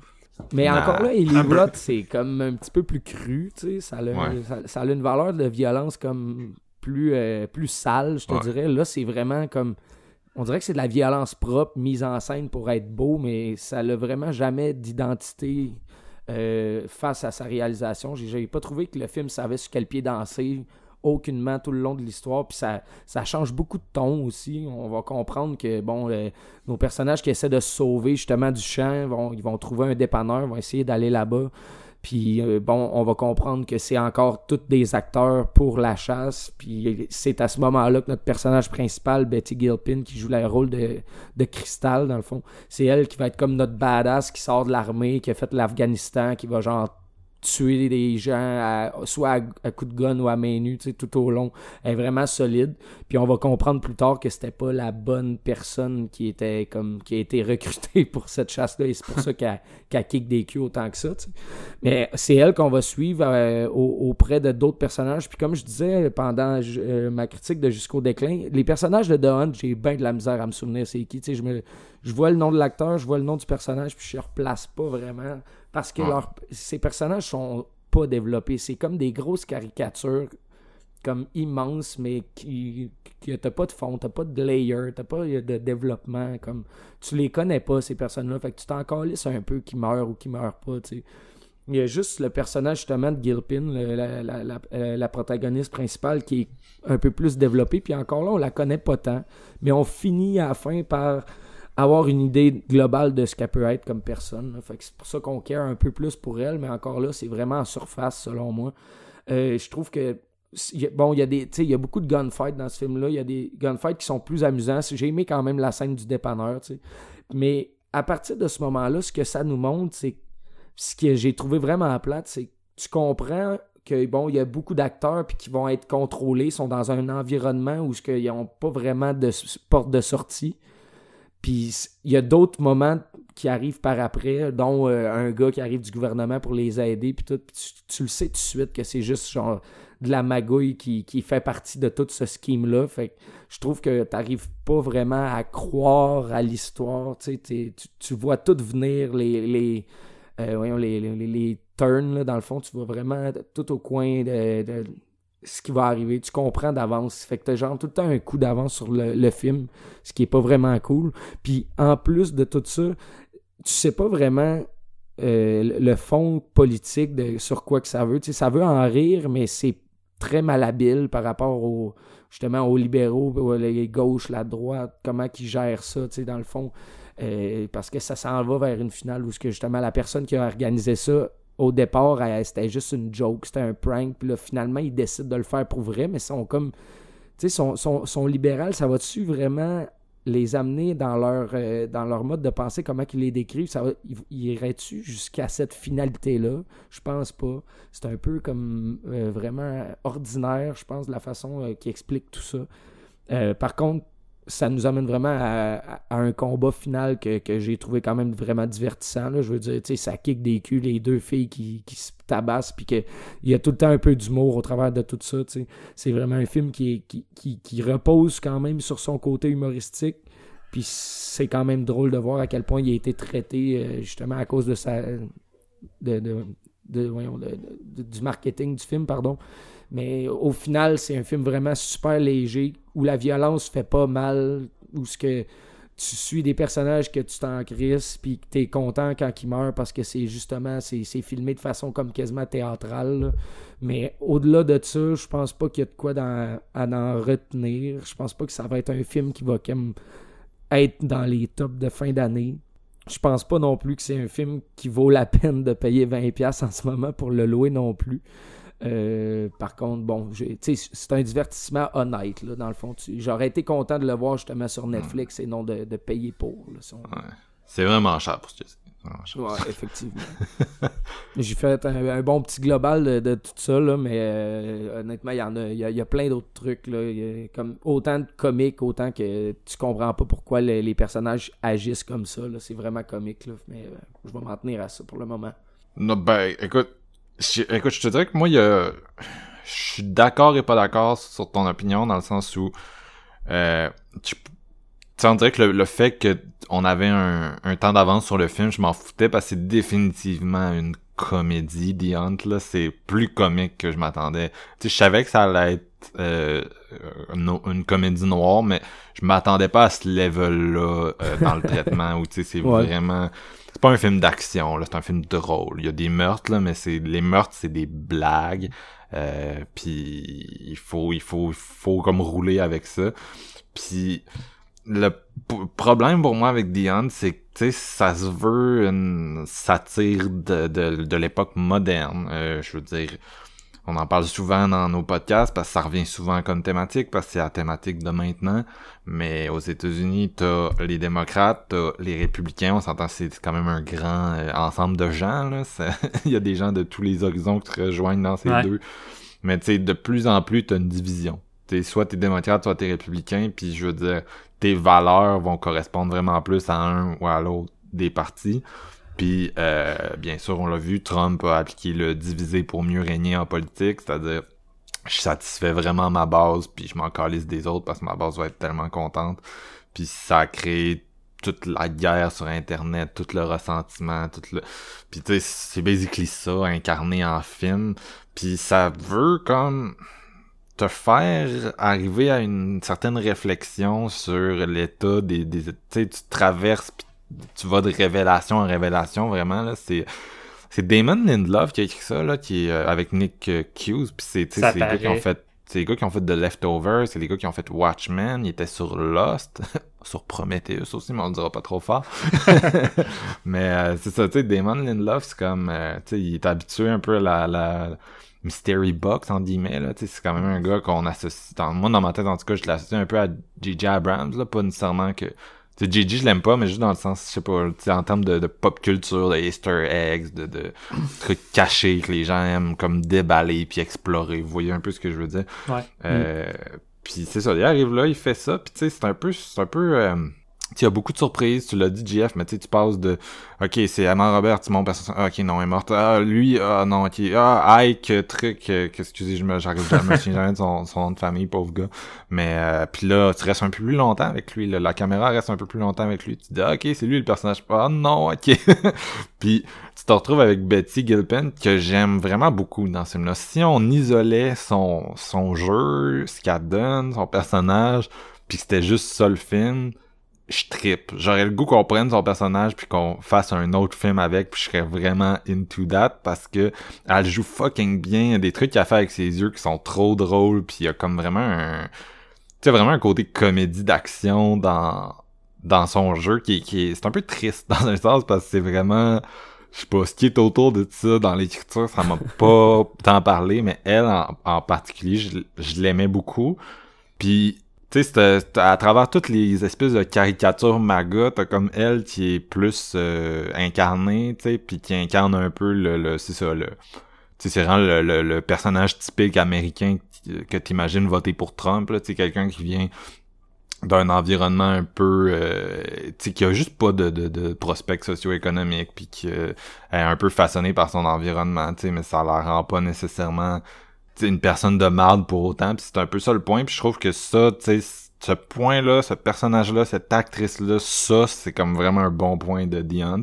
Mais après le, le discours global je trouvais pas ça drôle, je trouvais le rythme mou, puis tu sais, t'arrives à la fin, c'est ça, une espèce de réalisation que j'étais comme même pas sûr de, tu sais, c'est quoi le point, c'est qu'on est tous égaux, parce que, en tout cas, tu sais, genre les démocrates, t'as- t'en as pas vraiment, là, les seuls démocrates que t'as dans ce film-là, c'est les, les gros riches qui veulent tuer tout le monde, puis les magas sont pas vraiment présentés, les magas, à part euh, Betty Gilpin, il y en a pas, il y a personne qui est incarné, que, tu sais, T'as Ethan Suplee, là, qui était... euh, Ethan Suplee, c'était, c'était le gros. Dans les années 90, c'était le gars qui jouait le gros dans tous les films. C'était le gros dans... Le seul gros dans Remember the Titans. C'était le gros nazi dans euh, American History X. C'était le gros qui fuck tout dans Unstoppable, le dernier film de Tony Scott. Il était gros, là. Il est plus gros, mais il, il est comme dans ce film-là, mais c'est encore, là, il est hyper caricatural. C'est juste un gros raciste qui crie, puis il y a un blog, puis...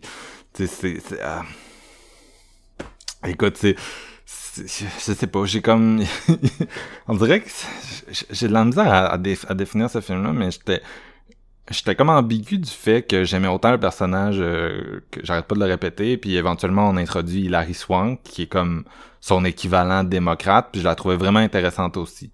C'était deux personnages qui s'étaient fait chier l'un l'autre, puis on atteignait une espèce de point où c'est comme, tu sais, les deux on est un peu responsables du malheur de l'autre, puis on, ils se confrontaient, puis il il y avait un, ils ont un bon fight ensemble puis ça c'était comme un moment qui était plus intéressant mais on dirait que j'ai je sais pas je sais pas les gars c'était c'était c'était mou c'était plate il, il manquait il manquait quelque chose On- c'était il y avait il y avait, il y avait une paresse à travers tout ça Je- je- je- écoute.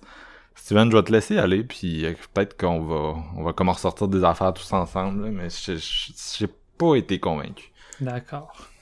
Ben écoute, on se le cachera pas, l'œuvre littéraire de Richard Cornell, The Most Dangerous Game, a été la plus grosse influence euh, euh, pour le cinéma de chasse à l'homme. Je veux dire, il y, a Ouais. eu, euh, il y a eu une adaptation cinématographique, euh, ça a entraîné plusieurs films qui s'en inspirent grandement, que ce soit le Hard Target de John Woo, que ce soit le Survival euh, Game d'Ernest R. Dickerson, euh, tu sais, même les, battles, les Hunger, Hunger Games, tout ça, c'est clair, tu sais, ça, ça a sa source d'inspiration.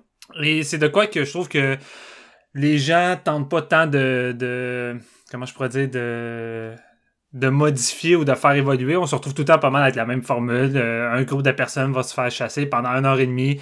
Ça, ça n'offre pas grand chose de plus à travers ça la plupart du temps. C'est vraiment juste une longue chasse à l'homme. Puis c'est à peu près ça que je m'attendais, moi, de, de Hunt. J'ai pas vu la bande-annonce encore une fois. Je savais pas c'était qui la vedette. Je savais même pas qu'Emma Roberts jouait là-dedans. Tu sais, déjà en partant. Les 15 premières minutes commencent et je trippe sur un estique de temps. J'ai juste un gros fun monstre. Euh, je, premièrement, je m'attendais pas à ce que ce soit une comédie noire à ce point-là, mais c'est vraiment. Ce film-là, c'est une grosse blague. là. C'est une grosse ouais. blague de. euh, c'est une grosse série B qui est enveloppée comme étant une grosse blague de la satire. Ça se prend zéro au sérieux, puis pour moi, je trouve que le film trouve son bon ton puis s'en éloigne jamais. J'ai pas trouvé que le film de sautait d'un pied à l'autre. Je trouvais qu'il savait qu'est-ce qu'il était puis il l'assume du début Mais- jusqu'à la fin. Je m'excuse de t'interrompre, mais tu sais, est-ce qu'on peut dire que quelque chose est de la satire quand t'es... ren- tu sais, Pour moi, de la satire, c'est comme un quelque chose de, de minimum caché, tandis que là, on n'est plus dans le... On est Non, plus dans ben, le caché, selon moi. là. On est Non, ben c'est ça, ça s'en cache pas vraiment, tu sais, c'est in your face. Tu sais, c'est autant in your face que peut l'être Snowpiercer rendu là. Mais ça m'a pas. Tu quoi, ça m'a pas tant dérangé, dérangé dans le sens que c'est vrai que d'un point de vue satirique, tu sais, c'est pas un film qui va devenir une référence. Pour moi, tu sais, on est pas, on est quasiment pas loin d'un, d'un, de Purge, tu sais, dans le sens que c'est pas si développé que ça. Euh, mais l'affaire, c'est que, tu sais, c'est pas pris au premier degré. C'est tellement juste une grosse farce que ça me dérangeait pas. Puis en même temps, le film se positionne sur rien. Oui, c'est un défaut en même temps parce que t'es pas trop certain de qu'est-ce que ça veut dire comme message. Tu l'as dit, Marc-Antoine, tu sais, ça, veut-tu dire qu'on est tous dans le même panier, puis, on se confronte tous là-dedans? C'est jamais clair, mais je m'en fous un peu dans un sens, parce que comme je dis, c'est le côté le côté série B, le fun est tellement de l'avant, puis j'ai tellement ri, j'ai tellement eu du fun euh, que moi j'ai embarqué à fond. Comme je dis, les 30 premières minutes, 15-30 premières minutes, là, quand tu sais même pas c'est qui ton personnage principal, tout le monde n'arrête pas de crever. Je tripais dans mon salon, j'étais comme ok, ok, finalement c'est lui. Le gars se fait éclater, je suis comme, tu quoi, que... c'est qui qui reste le personnage rendu là? Ça arrête plus, les morts sont gore, mais tu sais, gore style cartoon, fait c'est le fun, c'est pas là pour te choquer, c'est juste là pour te avoir du fun. Tu sais, à la limite, qu'est-ce qui peut le plus te choquer, c'est peut-être au point de vue de tes valeurs, parce que le film s'amuse tellement à venir secouer les valeurs de tout le monde, de manière peut-être malhabile, mais le but, c'est vraiment juste d'attaquer tout le monde, comme une, vraiment une, méchante comédie noire. Fait que, là-dessus, moi, ça, ça me dérangeait pas, mais ce qui fait que la cerise sur le gâteau arrive par la suite, parce que moi, je trouve que j'avais pas de temps, tout le temps, une longueur d'avance sur, euh, sur le film. Moi, je pensais que les 15 premières minutes, ça serait ça pendant une heure et demie, mais je trouve que le film prend des virages. Euh, je dis pas que c'est des twists de la mort, mais le film prend des virages que je m'y attendais pas forcément, puis c'est bien amené, le, bout du train, quand il arrive dans la base, la scène avec les immigrants, c'est tous des trucs que moi, je voyais pas forcément venir, fait que je trouvais ça cool. Euh, même chose, pour la station-service avec les vieux qui, qui attendent le monde pour tuer.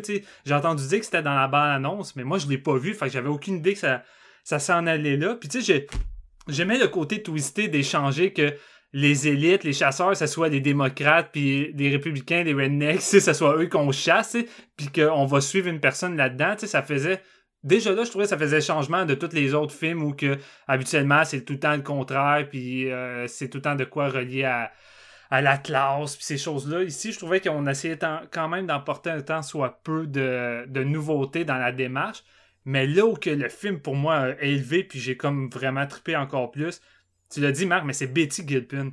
Un coup que ce personnage-là intègre le film, j'ai embarqué à fond. Puis vraiment, je voyais rien d'autre qu'une série B où je m'éclatais. Un genre de.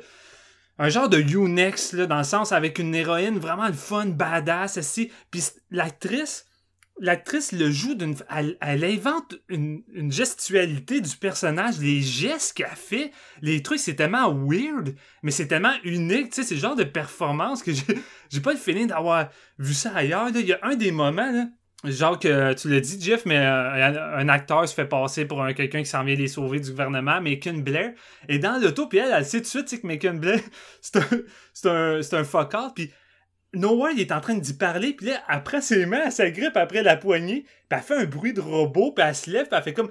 Puis là, elle se tourne vers Macon Blair, puis elle kick du char pour ensuite prendre le volant, puis aller l'écraser. J'étais comme... J'étais crampé, c'est malade. Ce personnage-là, en lui-même, il est imprévisible dans sa façon de d'agir, la façon qu'elle acte. Moi, j'ai trippé. Honnêtement, Marc, tu l'as dit, mais je veux, moi, je veux une suite. Moi, je veux pas, je veux pas des suites de The Purge. Je veux des suites de The Hunt avec cette fille-là, parce que, tu sais, oui, la satire de The Hunt est pas tant mieux que The Purge, même si je trouve c'est quand même un peu mieux dans un sens. Mais au moins, le côté divertissement est là, puis j'ai eu du fun, puis la mise en scène, même si elle quand même anodin au bout du compte, est plus divertissante que celle de The Purge. Tu sais, The Purge, je m'emmerde dans les séquences d'action. Ici, j'avais vraiment du fun. Les meurtres sont le fun, ça l'ose être gore, tandis que The Purge, c'est tout le temps hésitant, tu sais. Ouais, Euh, mais The Purge, pas une comédie. Fait que tu sais, c'est- ça essaie d'être horrifique, tandis qu'ici, on est zéro dans l'horreur. là. Non, c'est sûr, mais tu sais, ça essaie d'être horrifique euh, en jouant sur le fait d'un- d'un d'un gros massacre la nuit. Mais tu sais, le film, j'ai tout le temps trouvé que The Purge, c'était des films euh, qui osaient pas te donner le bonbon que ça veut être en même temps. C'est pas tant généreux, tandis qu'ici, je trouve que The Hunt, il est pleinement généreux. Il y a vraiment des moments que je trouvais euh, marquants, vraiment le fun. Le, le passage qu'elle va aller attaquer les, les, les espèces de, de démocrates dans leur petit nid, qu'elle s'en va les attaquer, ou même le combat final. Le combat final, il est long, il est vraiment le fun. Euh, ça se lâche pas, c'est drôle, à la limite d'un à la limite d'un, Kill Bill, genre de, de Uma Thurman contre euh, Vivia Fox, je pense, dans la cuisine. Ça me rappelait pratiquement ça là, euh, par moment. Puis, tu sais, j'ai juste resté, je suis juste resté mindé dans ce set-là, tu sais, vraiment juste d'un, d'une grosse série B divertissante que j'avais juste du gros fun, puis je m'attendais pas à ce que ce soit de quoi d'aussi on se prend pas au sérieux, puis euh, on te balance de l'humour non-stop. Tu sais, oui, c'est pas, c'est pas peaufiné, c'est pas parfait, mais Chris, c'est zéro le film que je m'imaginais, puis honnêtement, c'est, c'est sans doute Ouais. un des films que j'ai eu le plus de fun cette année à date. J'ai écouté ça dans mon salon avec ma blonde, puis j'ai ri, puis j'ai eu du fun tout le long, puis j'ai, vraiment trippé. Euh, fait que, euh, tu sais, moi, en gros, c'est, pas mal l'effet que le film m'a fait quand j'ai terminé là. J'avais, j'avais déjà hâte de le revoir, pour être bien honnête, là. Je l'ai vraiment pris pour ce que c'était euh, en tant que tel, puis j'ai pas... j'ai pas tant fixé sur euh, le, le- le- côté satirique euh, pas clair, euh, comme tu disais, Marc. Puis tu sais, comme je dis, c'est peut-être parce que le fait c'est traité tellement que second degré que j'ai l'impression que même eux en tant que tels, tu sais, s'en foutent un peu. C'est juste une, Ouais. c'est juste une crise de grosse joke là, rendu là. là. Fait que- Mais écoute, tu sais, euh, tu sais, de la façon que t'en parles, j'ai, j'ai comme de la misère à, à imaginer. Tu sais, la section au centre du film est tellement plate. là. Juste ça, me semble, ça devrait. Le- à partir du moment où il s'enfuit en train, jusqu'à ce que ça reprenne vers la fin, puis qu'elle elle confronte euh, les, les, les, ses différents tortionnaires, là, elle fait se promener, puis il y a de l'exposition, puis elle chill avec euh, des, des, des gros rednecks, puis c'est lettre, photo délavée, lettre, euh, mise en scène molle, man, ah non. Non, je sais pas. comme je dis, j'aime tellement le personnage que tous ces moments avec elle, même quand c'est pas de l'action, je les trouve drôles ou intéressantes à suivre. J'avais juste trop de fun à être avec elle. Vers la troisième partie du film, je te dirais, j'ai peut-être eu une petite baisse dans les flashbacks, que je trouvais que ça venait un peu accentuer le, le rythme, mais non, man. euh, globalement, moi, j'ai pas trouvé ça mou. là. J'ai vraiment eu du fun tout le long. Là. J'ai- Je sais pas, j'étais peut-être juste dans dans le bon mindset là ou j'ai j'ai aucune idée. Tu sais comme j'ai dit, c'est pas parfait là, je l'ai dit la, la, la, la mise en scène elle a un côté tu sais quand même anodin, tu sais des fois il y a des jeux de caméra intéressants mais c'est tout. Euh, la photographie a rien de marquant mais j'ai juste trouvé ça vraiment énergique puis généreux avec des, des bons contours de scénario qui virevolent un peu de gauche à droite que j'ai trouvé quand même surprenant. Puis je pense que j'en demandais peut-être pas plus venant d'un film qui s'appelle The Hunt rendu là puis que je m'attendais vraiment à du Hard Target à la limite, là, mais version horrifique. Fait que, écoute, euh, le film me pris un peu au dépourvu, puis c'est peut-être ça qui m'a donné un petit coup de Ouais. fraîcheur en l'écoutant. Je savais exactement ce que j'allais avoir, là, fait que Ouais. probablement que ça a eu un impact, effectivement. Mais euh, justement, je savais ce que j'allais avoir, puis que j'ai regardé ça, puis j'étais comme, ok, c'est beaucoup plus paresseux que ce que j'avais pensé qu'il allait faire.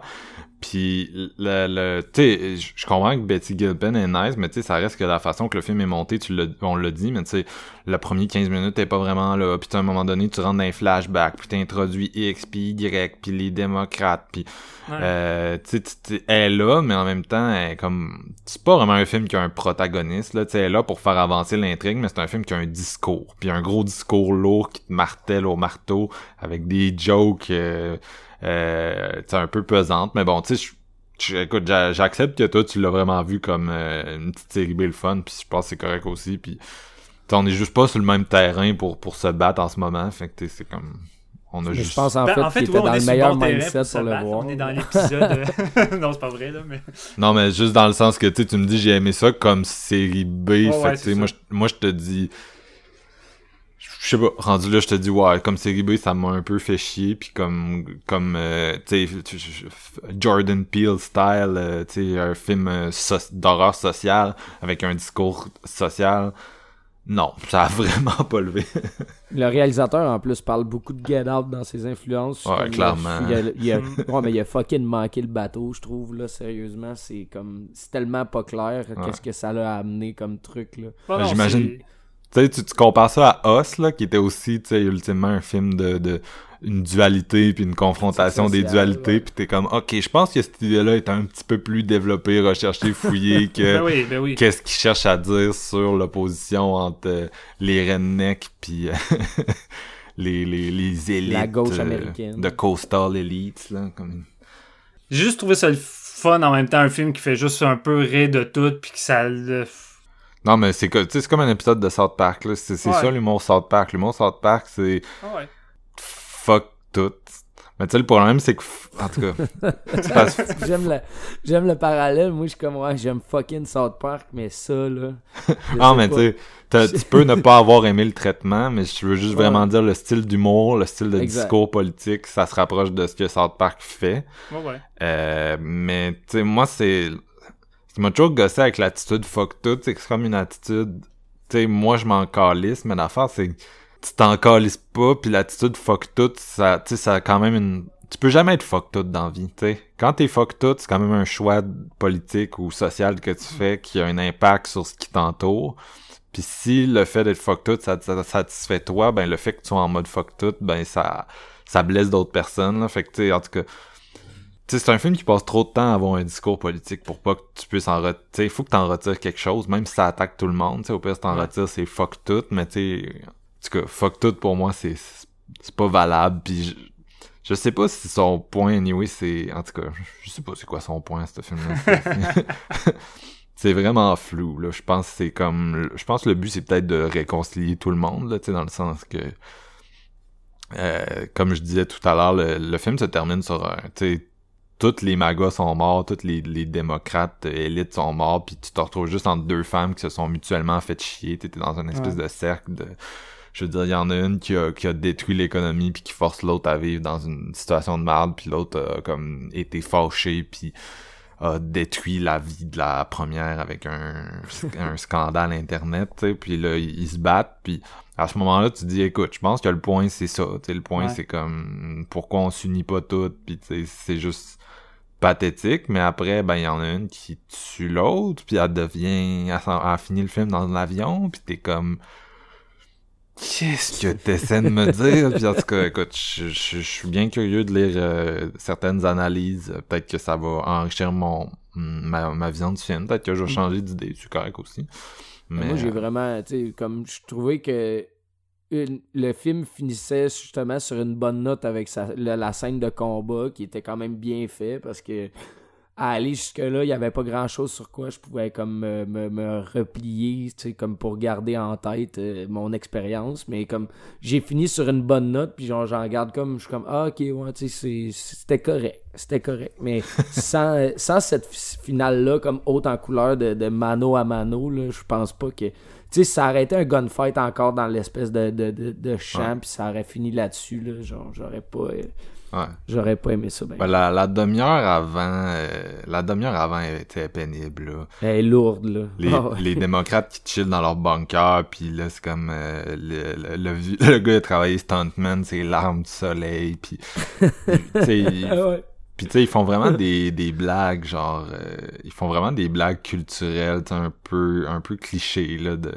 tu sais, C'est, c'est des caricatures, tout le monde est des caricatures là-dedans, à part les, les deux femmes dont j'arrête pas de parler, là, fait que c'est de l'humour de caricature, mais tu sais, je, le trouvais pas tant, tant drôle, là, l'humour de caricature, je trouvais pas ça tant, euh, tant bright, là.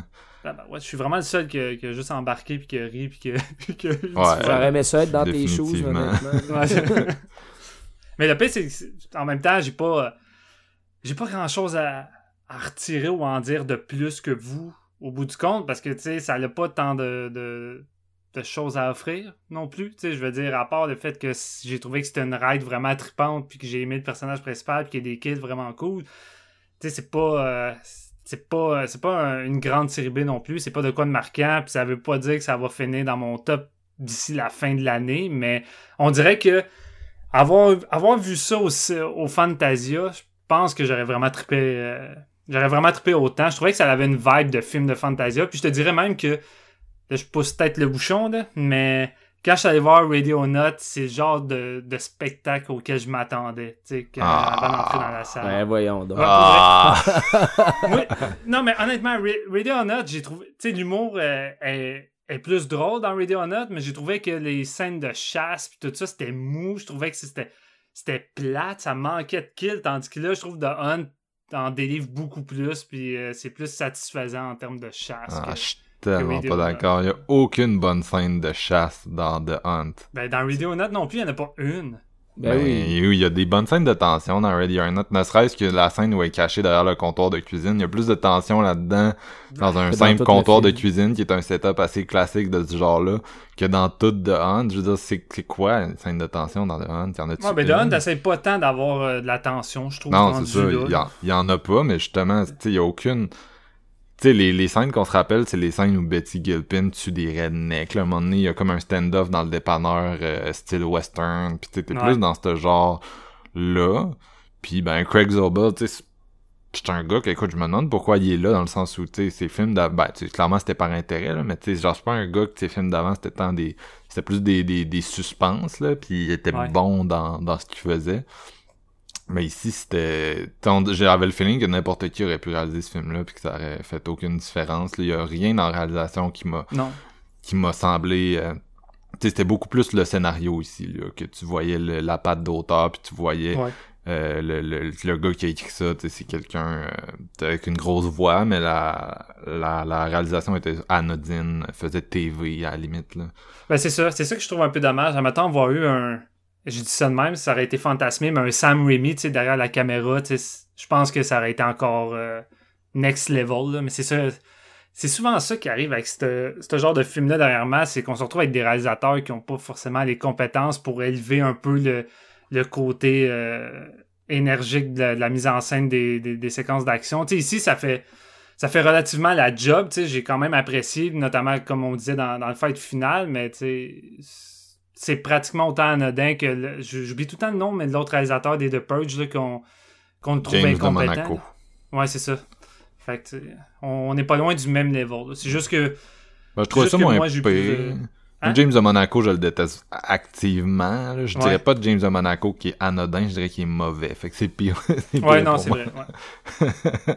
Parce que c'est un, c'est un gars qui est incapable de faire une topographie ou quoi que ce soit. Puis tu sais, dans un suspense, surtout un suspense qui se passe juste dans une maison, c'est comme assez problématique. Mais euh, de- dans, le- dans le cas de Dion, c'est ça, c'est parce que c'est, c'est comme si tu regardais The Office, je sais pas si vous comprenez ce que je veux dire, mais tu sais, Ouais. vu que c'est des gags, les morts, tu sais, on s'en calisse un peu de... Y a pas de suspense, on s'en fout un peu de les personnages sont où dans l'espace, puis qu'est-ce qui se passe, on fait juste suivre les différentes situations, puis c'est correct, genre, fait que c'est plus facile à réaliser que...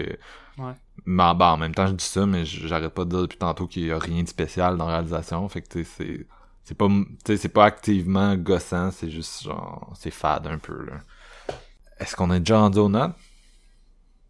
Pense, Pense que, que oui. oui. Pense que oui. Fait que GF, t'as commencé, c'était quoi ta note? Ouais, moi, c'est un 2.5. C'est comme. Ça se laisse regarder, mais. euh, c'est ta mère au prix que ça a coûté. Genre. Ouais. ben, je vais enchaîner. Moi, aussi- moi aussi, c'est un 2 2.5, là. Euh, même chose que toi, là. Genre, euh, tu sais, c'est comme... Eh, eh, eh, peut-être pas. Peut-être pas euh, pour l'instant. Pas une Mais- deuxième fois. Mais c'était... Il y avait des bons moments, puis euh, on, en- on a déjà nommé les bons moments, on a déjà nommé la, la qualité de la performance de l'actrice, mais tu sais, ça a comme... C'est le fun d'avoir un film qui essaye des choses, par contre, j'apprécie Ouais. toujours ça. Euh, c'est pour ça que je vais peut-être plus aller au 2.5 finalement. Mais pour moi, ça, ce que ça essayait, puis ce que ça voulait dire, c'est comme... ah, ça, ça grince un peu. Et toi, Steven? Moi, c'est un 3 qui s'enligne vers le 3.5, mais tu sais, je suis curieux de voir jusqu'à quel point qu'un deuxième visionnement, je vais retrouver exactement le même plaisir et euh, la même énergie. Fait que je vais rester avec un 3 sur 5 puis attendre de voir ce que ça va donner euh, quand je vais le revoir. Fait que t'as eu une bonne journée, là, toi. ouais, ouais, mais honnêtement, c'est pour ça que moi j'étais content de faire l'épisode. Comme j'ai vraiment eu du fun avec les deux films, puis ça a bien à donner, tu sais, tandis que je, je me doutais que c'était 50-50 pour vous autres. Là. Puis même si c'était chasse à l'homme, on était tellement dans des tons puis des thèmes différents que ouais, non, c'est ça. finalement t'avais pas tant l'impression de, de- que, que tu tapais deux films euh, tu sais, vraiment similaires. là. Non, c'est complètement à l'opposé, fait que c'est ça qui est cool.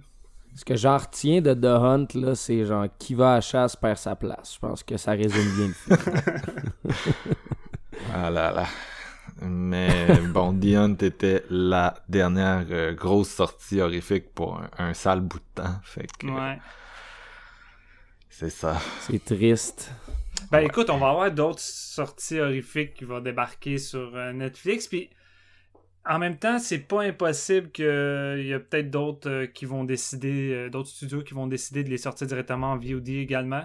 Peut-être skipper une sortie en salle. Si c'est pour être euh, trop long, là, il y a peut-être certains films qui vont se dire écoute, euh, si on fait attendre un an et demi pour faire écouter tel film, ça vaut peut-être pas la peine. Fait qu'autant en profiter là pendant que les gens peuvent le louer euh, quatré à la maison. là. Fait que tu sais, c'est Mhm. pas c'est pas impossible qu'on ait pas d'autres trucs au courant de la fin de l'année parce que sinon fuck qu'est-ce qu'on va faire rendu au top 10 là? Je veux dire euh, on aura, on aura pas On grand chose fera- à se mettre on- sous la dent là. On va faire un top 5. ben un top 5 mais tu sais oui on a Shudder Shudder qui continue à sortir des nouveautés comme on disait Netflix Mais même eux autres, à un moment donné, ils vont arriver à bout.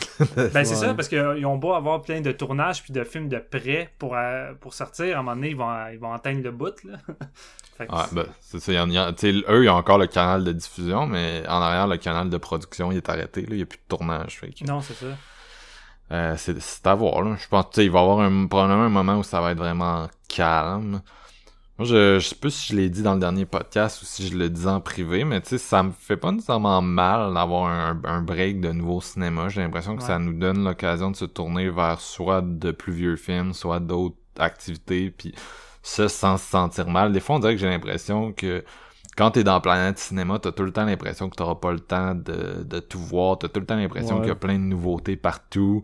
Euh, tu te fais parler de, de, de plein de films, puis j'entends souvent ce discours-là, puis j'y adhère quand même de plus en plus en vieillissant, mais tu sais, j'ai l'impression qu'avec les gens, ben tu sais, pas nécessairement avec vous, là, parce qu'on se coordonne et tout, mais avec beaucoup de gens, tu parles jamais vraiment de films ou de séries, tu parles de ce que t'as pas vu. Tu sais, le monde sont comme, ah, je suis en train de voir euh, telle série, puis soit tu l'as pas vu, soit tu l'as vu il y a trois ans, fait que tu t'en souviens pas bien. Fait que là, vous avez pas vraiment une conversation sur cette série-là, vous avez plus une conversation sur ah, moi, je suis en train d'écouter telle affaire, puis là, lui, il l'a pas vu, puis là, tu sais, Ouais. c'est, souvent, c'est des conversations comme ça, puis c'est pareil avec le, le cinéma.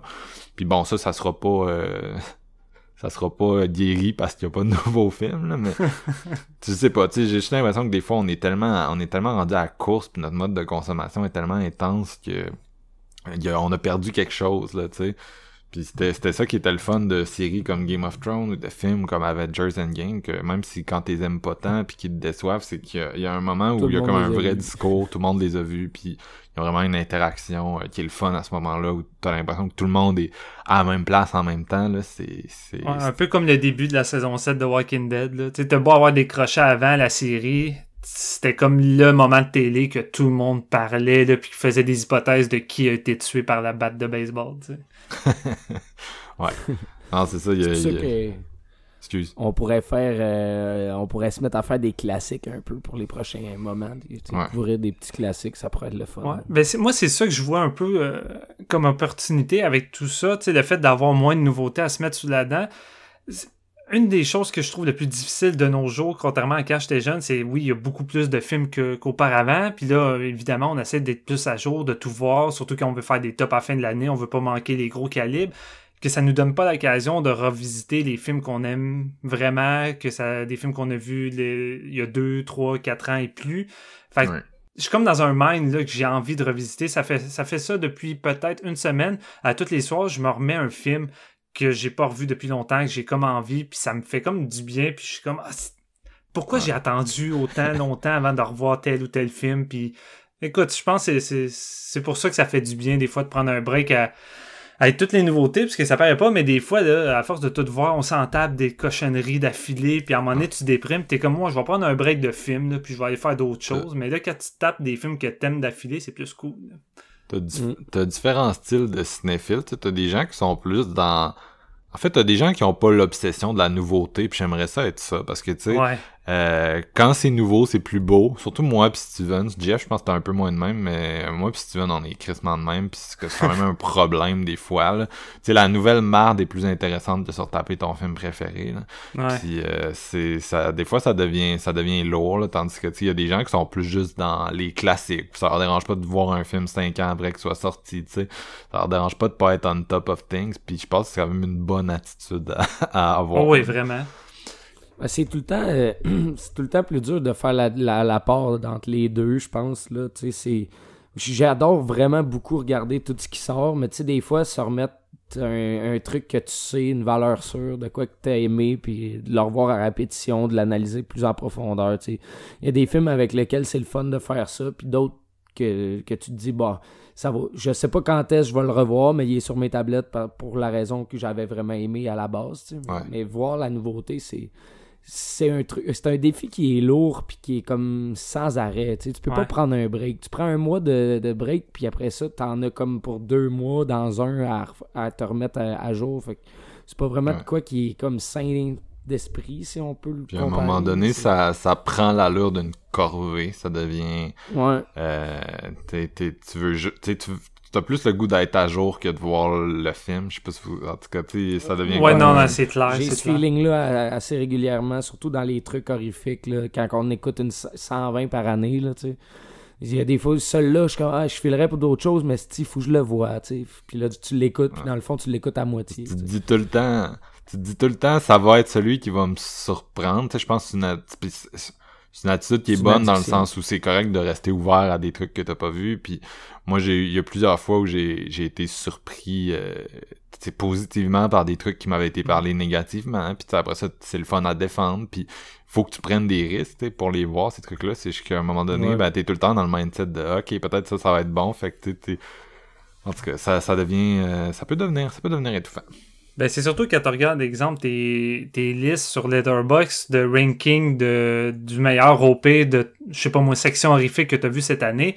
Des fois, tu veux vraiment bien la remplir puis voir tout ce qui sort. Fait que comme tu dis, ça devient une corvée que tu vas aller sur Shudder, tu vas écouter une des nouveautés qui est sortie, puis tu le sais que ça va pas être bon, tu le sens, les critiques sont pas bonnes, puis même toi, t'as pas le bon feeling, mais tu vas l'écouter juste pour être complétiste puis écouter tout ce que tu as Ouais. vu cette année. Mais il y a aussi l'effet que j'ai envie des fois de tomber sur le petit film que personne n'a vu, que personne n'a voulu laisser une chance, puis que je l'écoute, puis je me dis, Chris, c'est de la bombe, puis là, de la faire découvrir à tout le monde. On dirait que je suis souvent à la recherche de la petite perle qui a passé dans le beurre, puis là, pour des fois, pour la trouver, il faut que tu écoutes beaucoup de merde, ou des fois, tu la trouves juste pas, parce qu'il y en a pas, tout le monde a vu ce qu'il y avait à voir, fait que, tu sais, c'est... Ouais. C'est comme un peu là, cette semaine, la sortie là, qui, qui avait passé au Fantasia, mais Vivarium est rendu sur iTunes, tu sais, puis autant que je m'en suis fait parler vraiment bien d'un côté, que je me disais que c'était, je me faisais dire que c'était or- ordinaire de l'autre, tu sais. Puis hier, je me dis, bon, c'est, le moment, tu sais, je dis à ma copine, je dis, Hey, on va louer ça, ça a l'air d'être un peu style Black Mirror-esque, dans le style, puis comme, ok, on écoute ça, puis finalement, tu sais, on était assis comme une heure et demie à, à se dire, ouais, c'est long en tabarnak, tu que te dis, ça vaut-tu à location, ben c'est le moment de le voir pareil. Tu sais, ton excitation avant de le voir est souvent plus nice que le feeling que t'as après l'avoir vu. Je sais pas si vous comprenez Ouais. ce que je veux dire. L'espèce de petit moment où ce que tu te dis, bon, là, c'est le temps, là, je peux le voir. Là, quand ça fait comme six mois, huit mois que t'attends après, tu sais. Ça, on appelle ça une déception rendue là. tu sais. Quand, Ouais, quand ouais, ça c'est te donne pas ce que, aussi, autant que ton excitation, c'est parce que t'es déçu.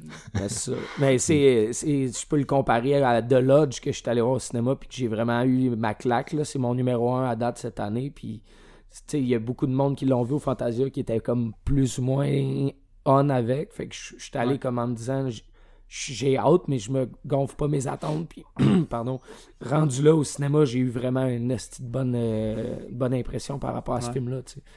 c'est, tout le temps un pile ou face, mais il Oui. faut le faire. Je te dirais, un des pires feelings que j'ai, c'est quand. Ça arrive plus souvent, je te dirais, qu'avec des films du Fantasia, mais des fois aussi avec des films au cinéma. C'est quand je vois un film sur grand écran comme ça, puis que c'est de la bombe, je capote, je suis impatient qu'il sorte en Blu-ray, puis que je sais dans ma tête d'avance que c'est de la bombe, mais qu'en le revoyant, c'est comme. Chris, j'étais-tu ça à la drogue ou c'est Ouais. pas tant bon ou c'est comme moins bon. Puis ah, le feeling quand tu te rends compte que t'aimes moins ça, ah, c'est que c'est désagréable. là? Ça arrivait Euh, souvent. Puis moi, tu sais, j'étais à Québec, fait qu'avant, j'avais pas, j'y allais pas vraiment. Puis euh, j'appelais ça le, le hype Fantasia, là. C'est-à-dire, à chaque année, il y avait un truc que t'entendais full bien parler. Le monde, Ouais. le monde de Montréal, il t'écrivait, puis euh, il disait, ah, j'ai vu, tel- tu sais, on- il avait tout vu telle affaire, puis là, t'entendais qu'il y avait eu un gros boss dans la salle, que c'était plein, que le monde avait trippé. Puis une fois que ça sort en VOD, t'écoutes ça, puis t'es comme, tout le monde a trippé sur ça. Toi, c'était-tu ton Terrified l'année passée, mettons? Ah, sûrement. Ah ouais, ça, ça, On te l'a tellement hypé. Ouais. Ah, puis Steven, il a pas mis de gants pour le hyper, là. Il m'écrit, puis ah, t'aurais pas dû, tu sais, j'étais parti le jour où ça jouait. T'aurais pas dû partir, j'ai vu le nouveau masterpiece de l'horreur, puis là, j'étais Ah, comme, ok. Non, ben, Masterpiece, la, la- T'sais- la nouvelle euh, ride euh, qui va devenir une référence. Mais écoute, Je vais vous dire, parce- les, les tickets, les tickets volaient quand j'ai écouté la nouvelle ride Mais euh, je référence. l'avais vu avant toi, puis je, je disais la même affaire. Moi, j'ai crissement capoté sur Terrified. Je l'ai vu trois fois dans le même mois, je pense, tu sais. Puis là, c'était vraiment le moment que tu l'as vu, puis euh, tu disais rien dans le convo, puis on riait. T'es comme, bon, je pense qu'il est pas de notre avis, tu sais. Mais tu sais, t'aurais été présent dans la salle, Mac, t'aurais compris le- la, la vibe qu'il y avait là. là c'est- tu sais, ça arrivait rarement au Fantasia. Fait que, Ouais. tu sais, je me dis, ok, Mais ça y c'est est. rendu là, on- une expression, la vibe fantasia. Ouais, à non, c'est ça, la moments-là, Fantasia, c'est ça que ça veut C'est dire. là. c'est comme je disais dans le dernier épisode, tu sais, il y a comme un...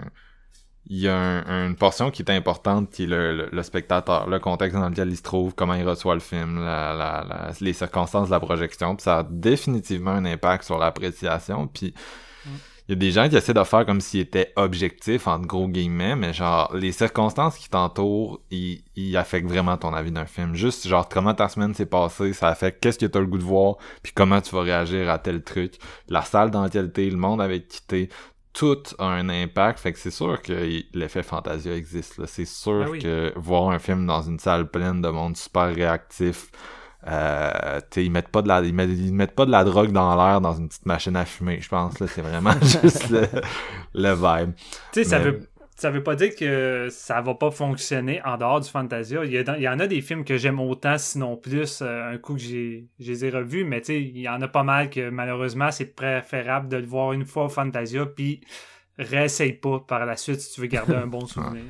non c'est clair C'est un peu comme Le- le, film le, le film ja- coréen ou japonais, genre avec la fille avec les gros yeux, là, la film d'Antise que moi puis Marc, on était genre les deux seuls à avoir aimé. à faire Gun- oui ouais. Stare pas Gunjam Stare, ouais. Stare Puis ça, je suis convaincu, esti, que c'est le genre de film qu'on réécoute à la maison puis que ça fonctionne plus. Fait que Non, je pense que genre, ça va être le seul visionnement. Je vais Ouais. m'en rappeler. J'avais tellement la chienne, mais je suis pas sûr que euh, Mm. c'est bon dans le fond. moi aussi je suis dans ce mindset là je l'enverrai jamais je pense Je comprends même pas, l'atmosphère était même pas là. Tout le monde avait l'air de s'emmerder puis de Mais non, mais l'atmosphère était dans la bulle Ouais. de moi puis Marc. esti, Ouais. J'avais la chienne, avec Marc il était dedans. Ouais. là. on était assis à côté si je me souviens bien puis les deux on avait fucking la chienne ce film là Ouais, on tripait, mais c'était personne aimait ça. c'était tout non J'étais à le- 9 ans à côté de Chantal qui arrêtait pas de rire, puis j'étais comme, c'est vrai que c'est ridicule, c'est Ouais, ça. mais le, Ouais. le, le monde rit à chaque film de Fantasia. Même les films que t'aimes, Ouais. le monde rit. Fait qu'à un moment donné, Ouais. t'es comme, OK, il y a du monde qui rit, mais je veux dire, le monde rit, à, le monde, le monde rit au masterpiece. Fait que... mais bref, les gars, je sais pas pourquoi on est rendu à, on est rendu là. On a quand même un petit peu dérapé. Je pense qu'on va closer cet épisode-là parce qu'il est quand même rendu, euh, quand même rendu assez long, fait que je, quand même je vous remercie. Puis euh, on parlait de, de, petits classiques là, la semaine prochaine. On a, euh, on en a des petits classiques parce qu'on veut rendre hommage à un réalisateur qu'on aime beaucoup d'horreur euh, qui est décédé. Je pense que vous allez, vous, devez vous douter de qui il s'agit. Fait qu'on revient avec un spécial sur son cas la semaine prochaine. D'ici là, ben conservez la quarantaine. Souvenez-vous que aller vivre dans le bois, c'est pas toujours une bonne idée. puis, puis, puis ciao.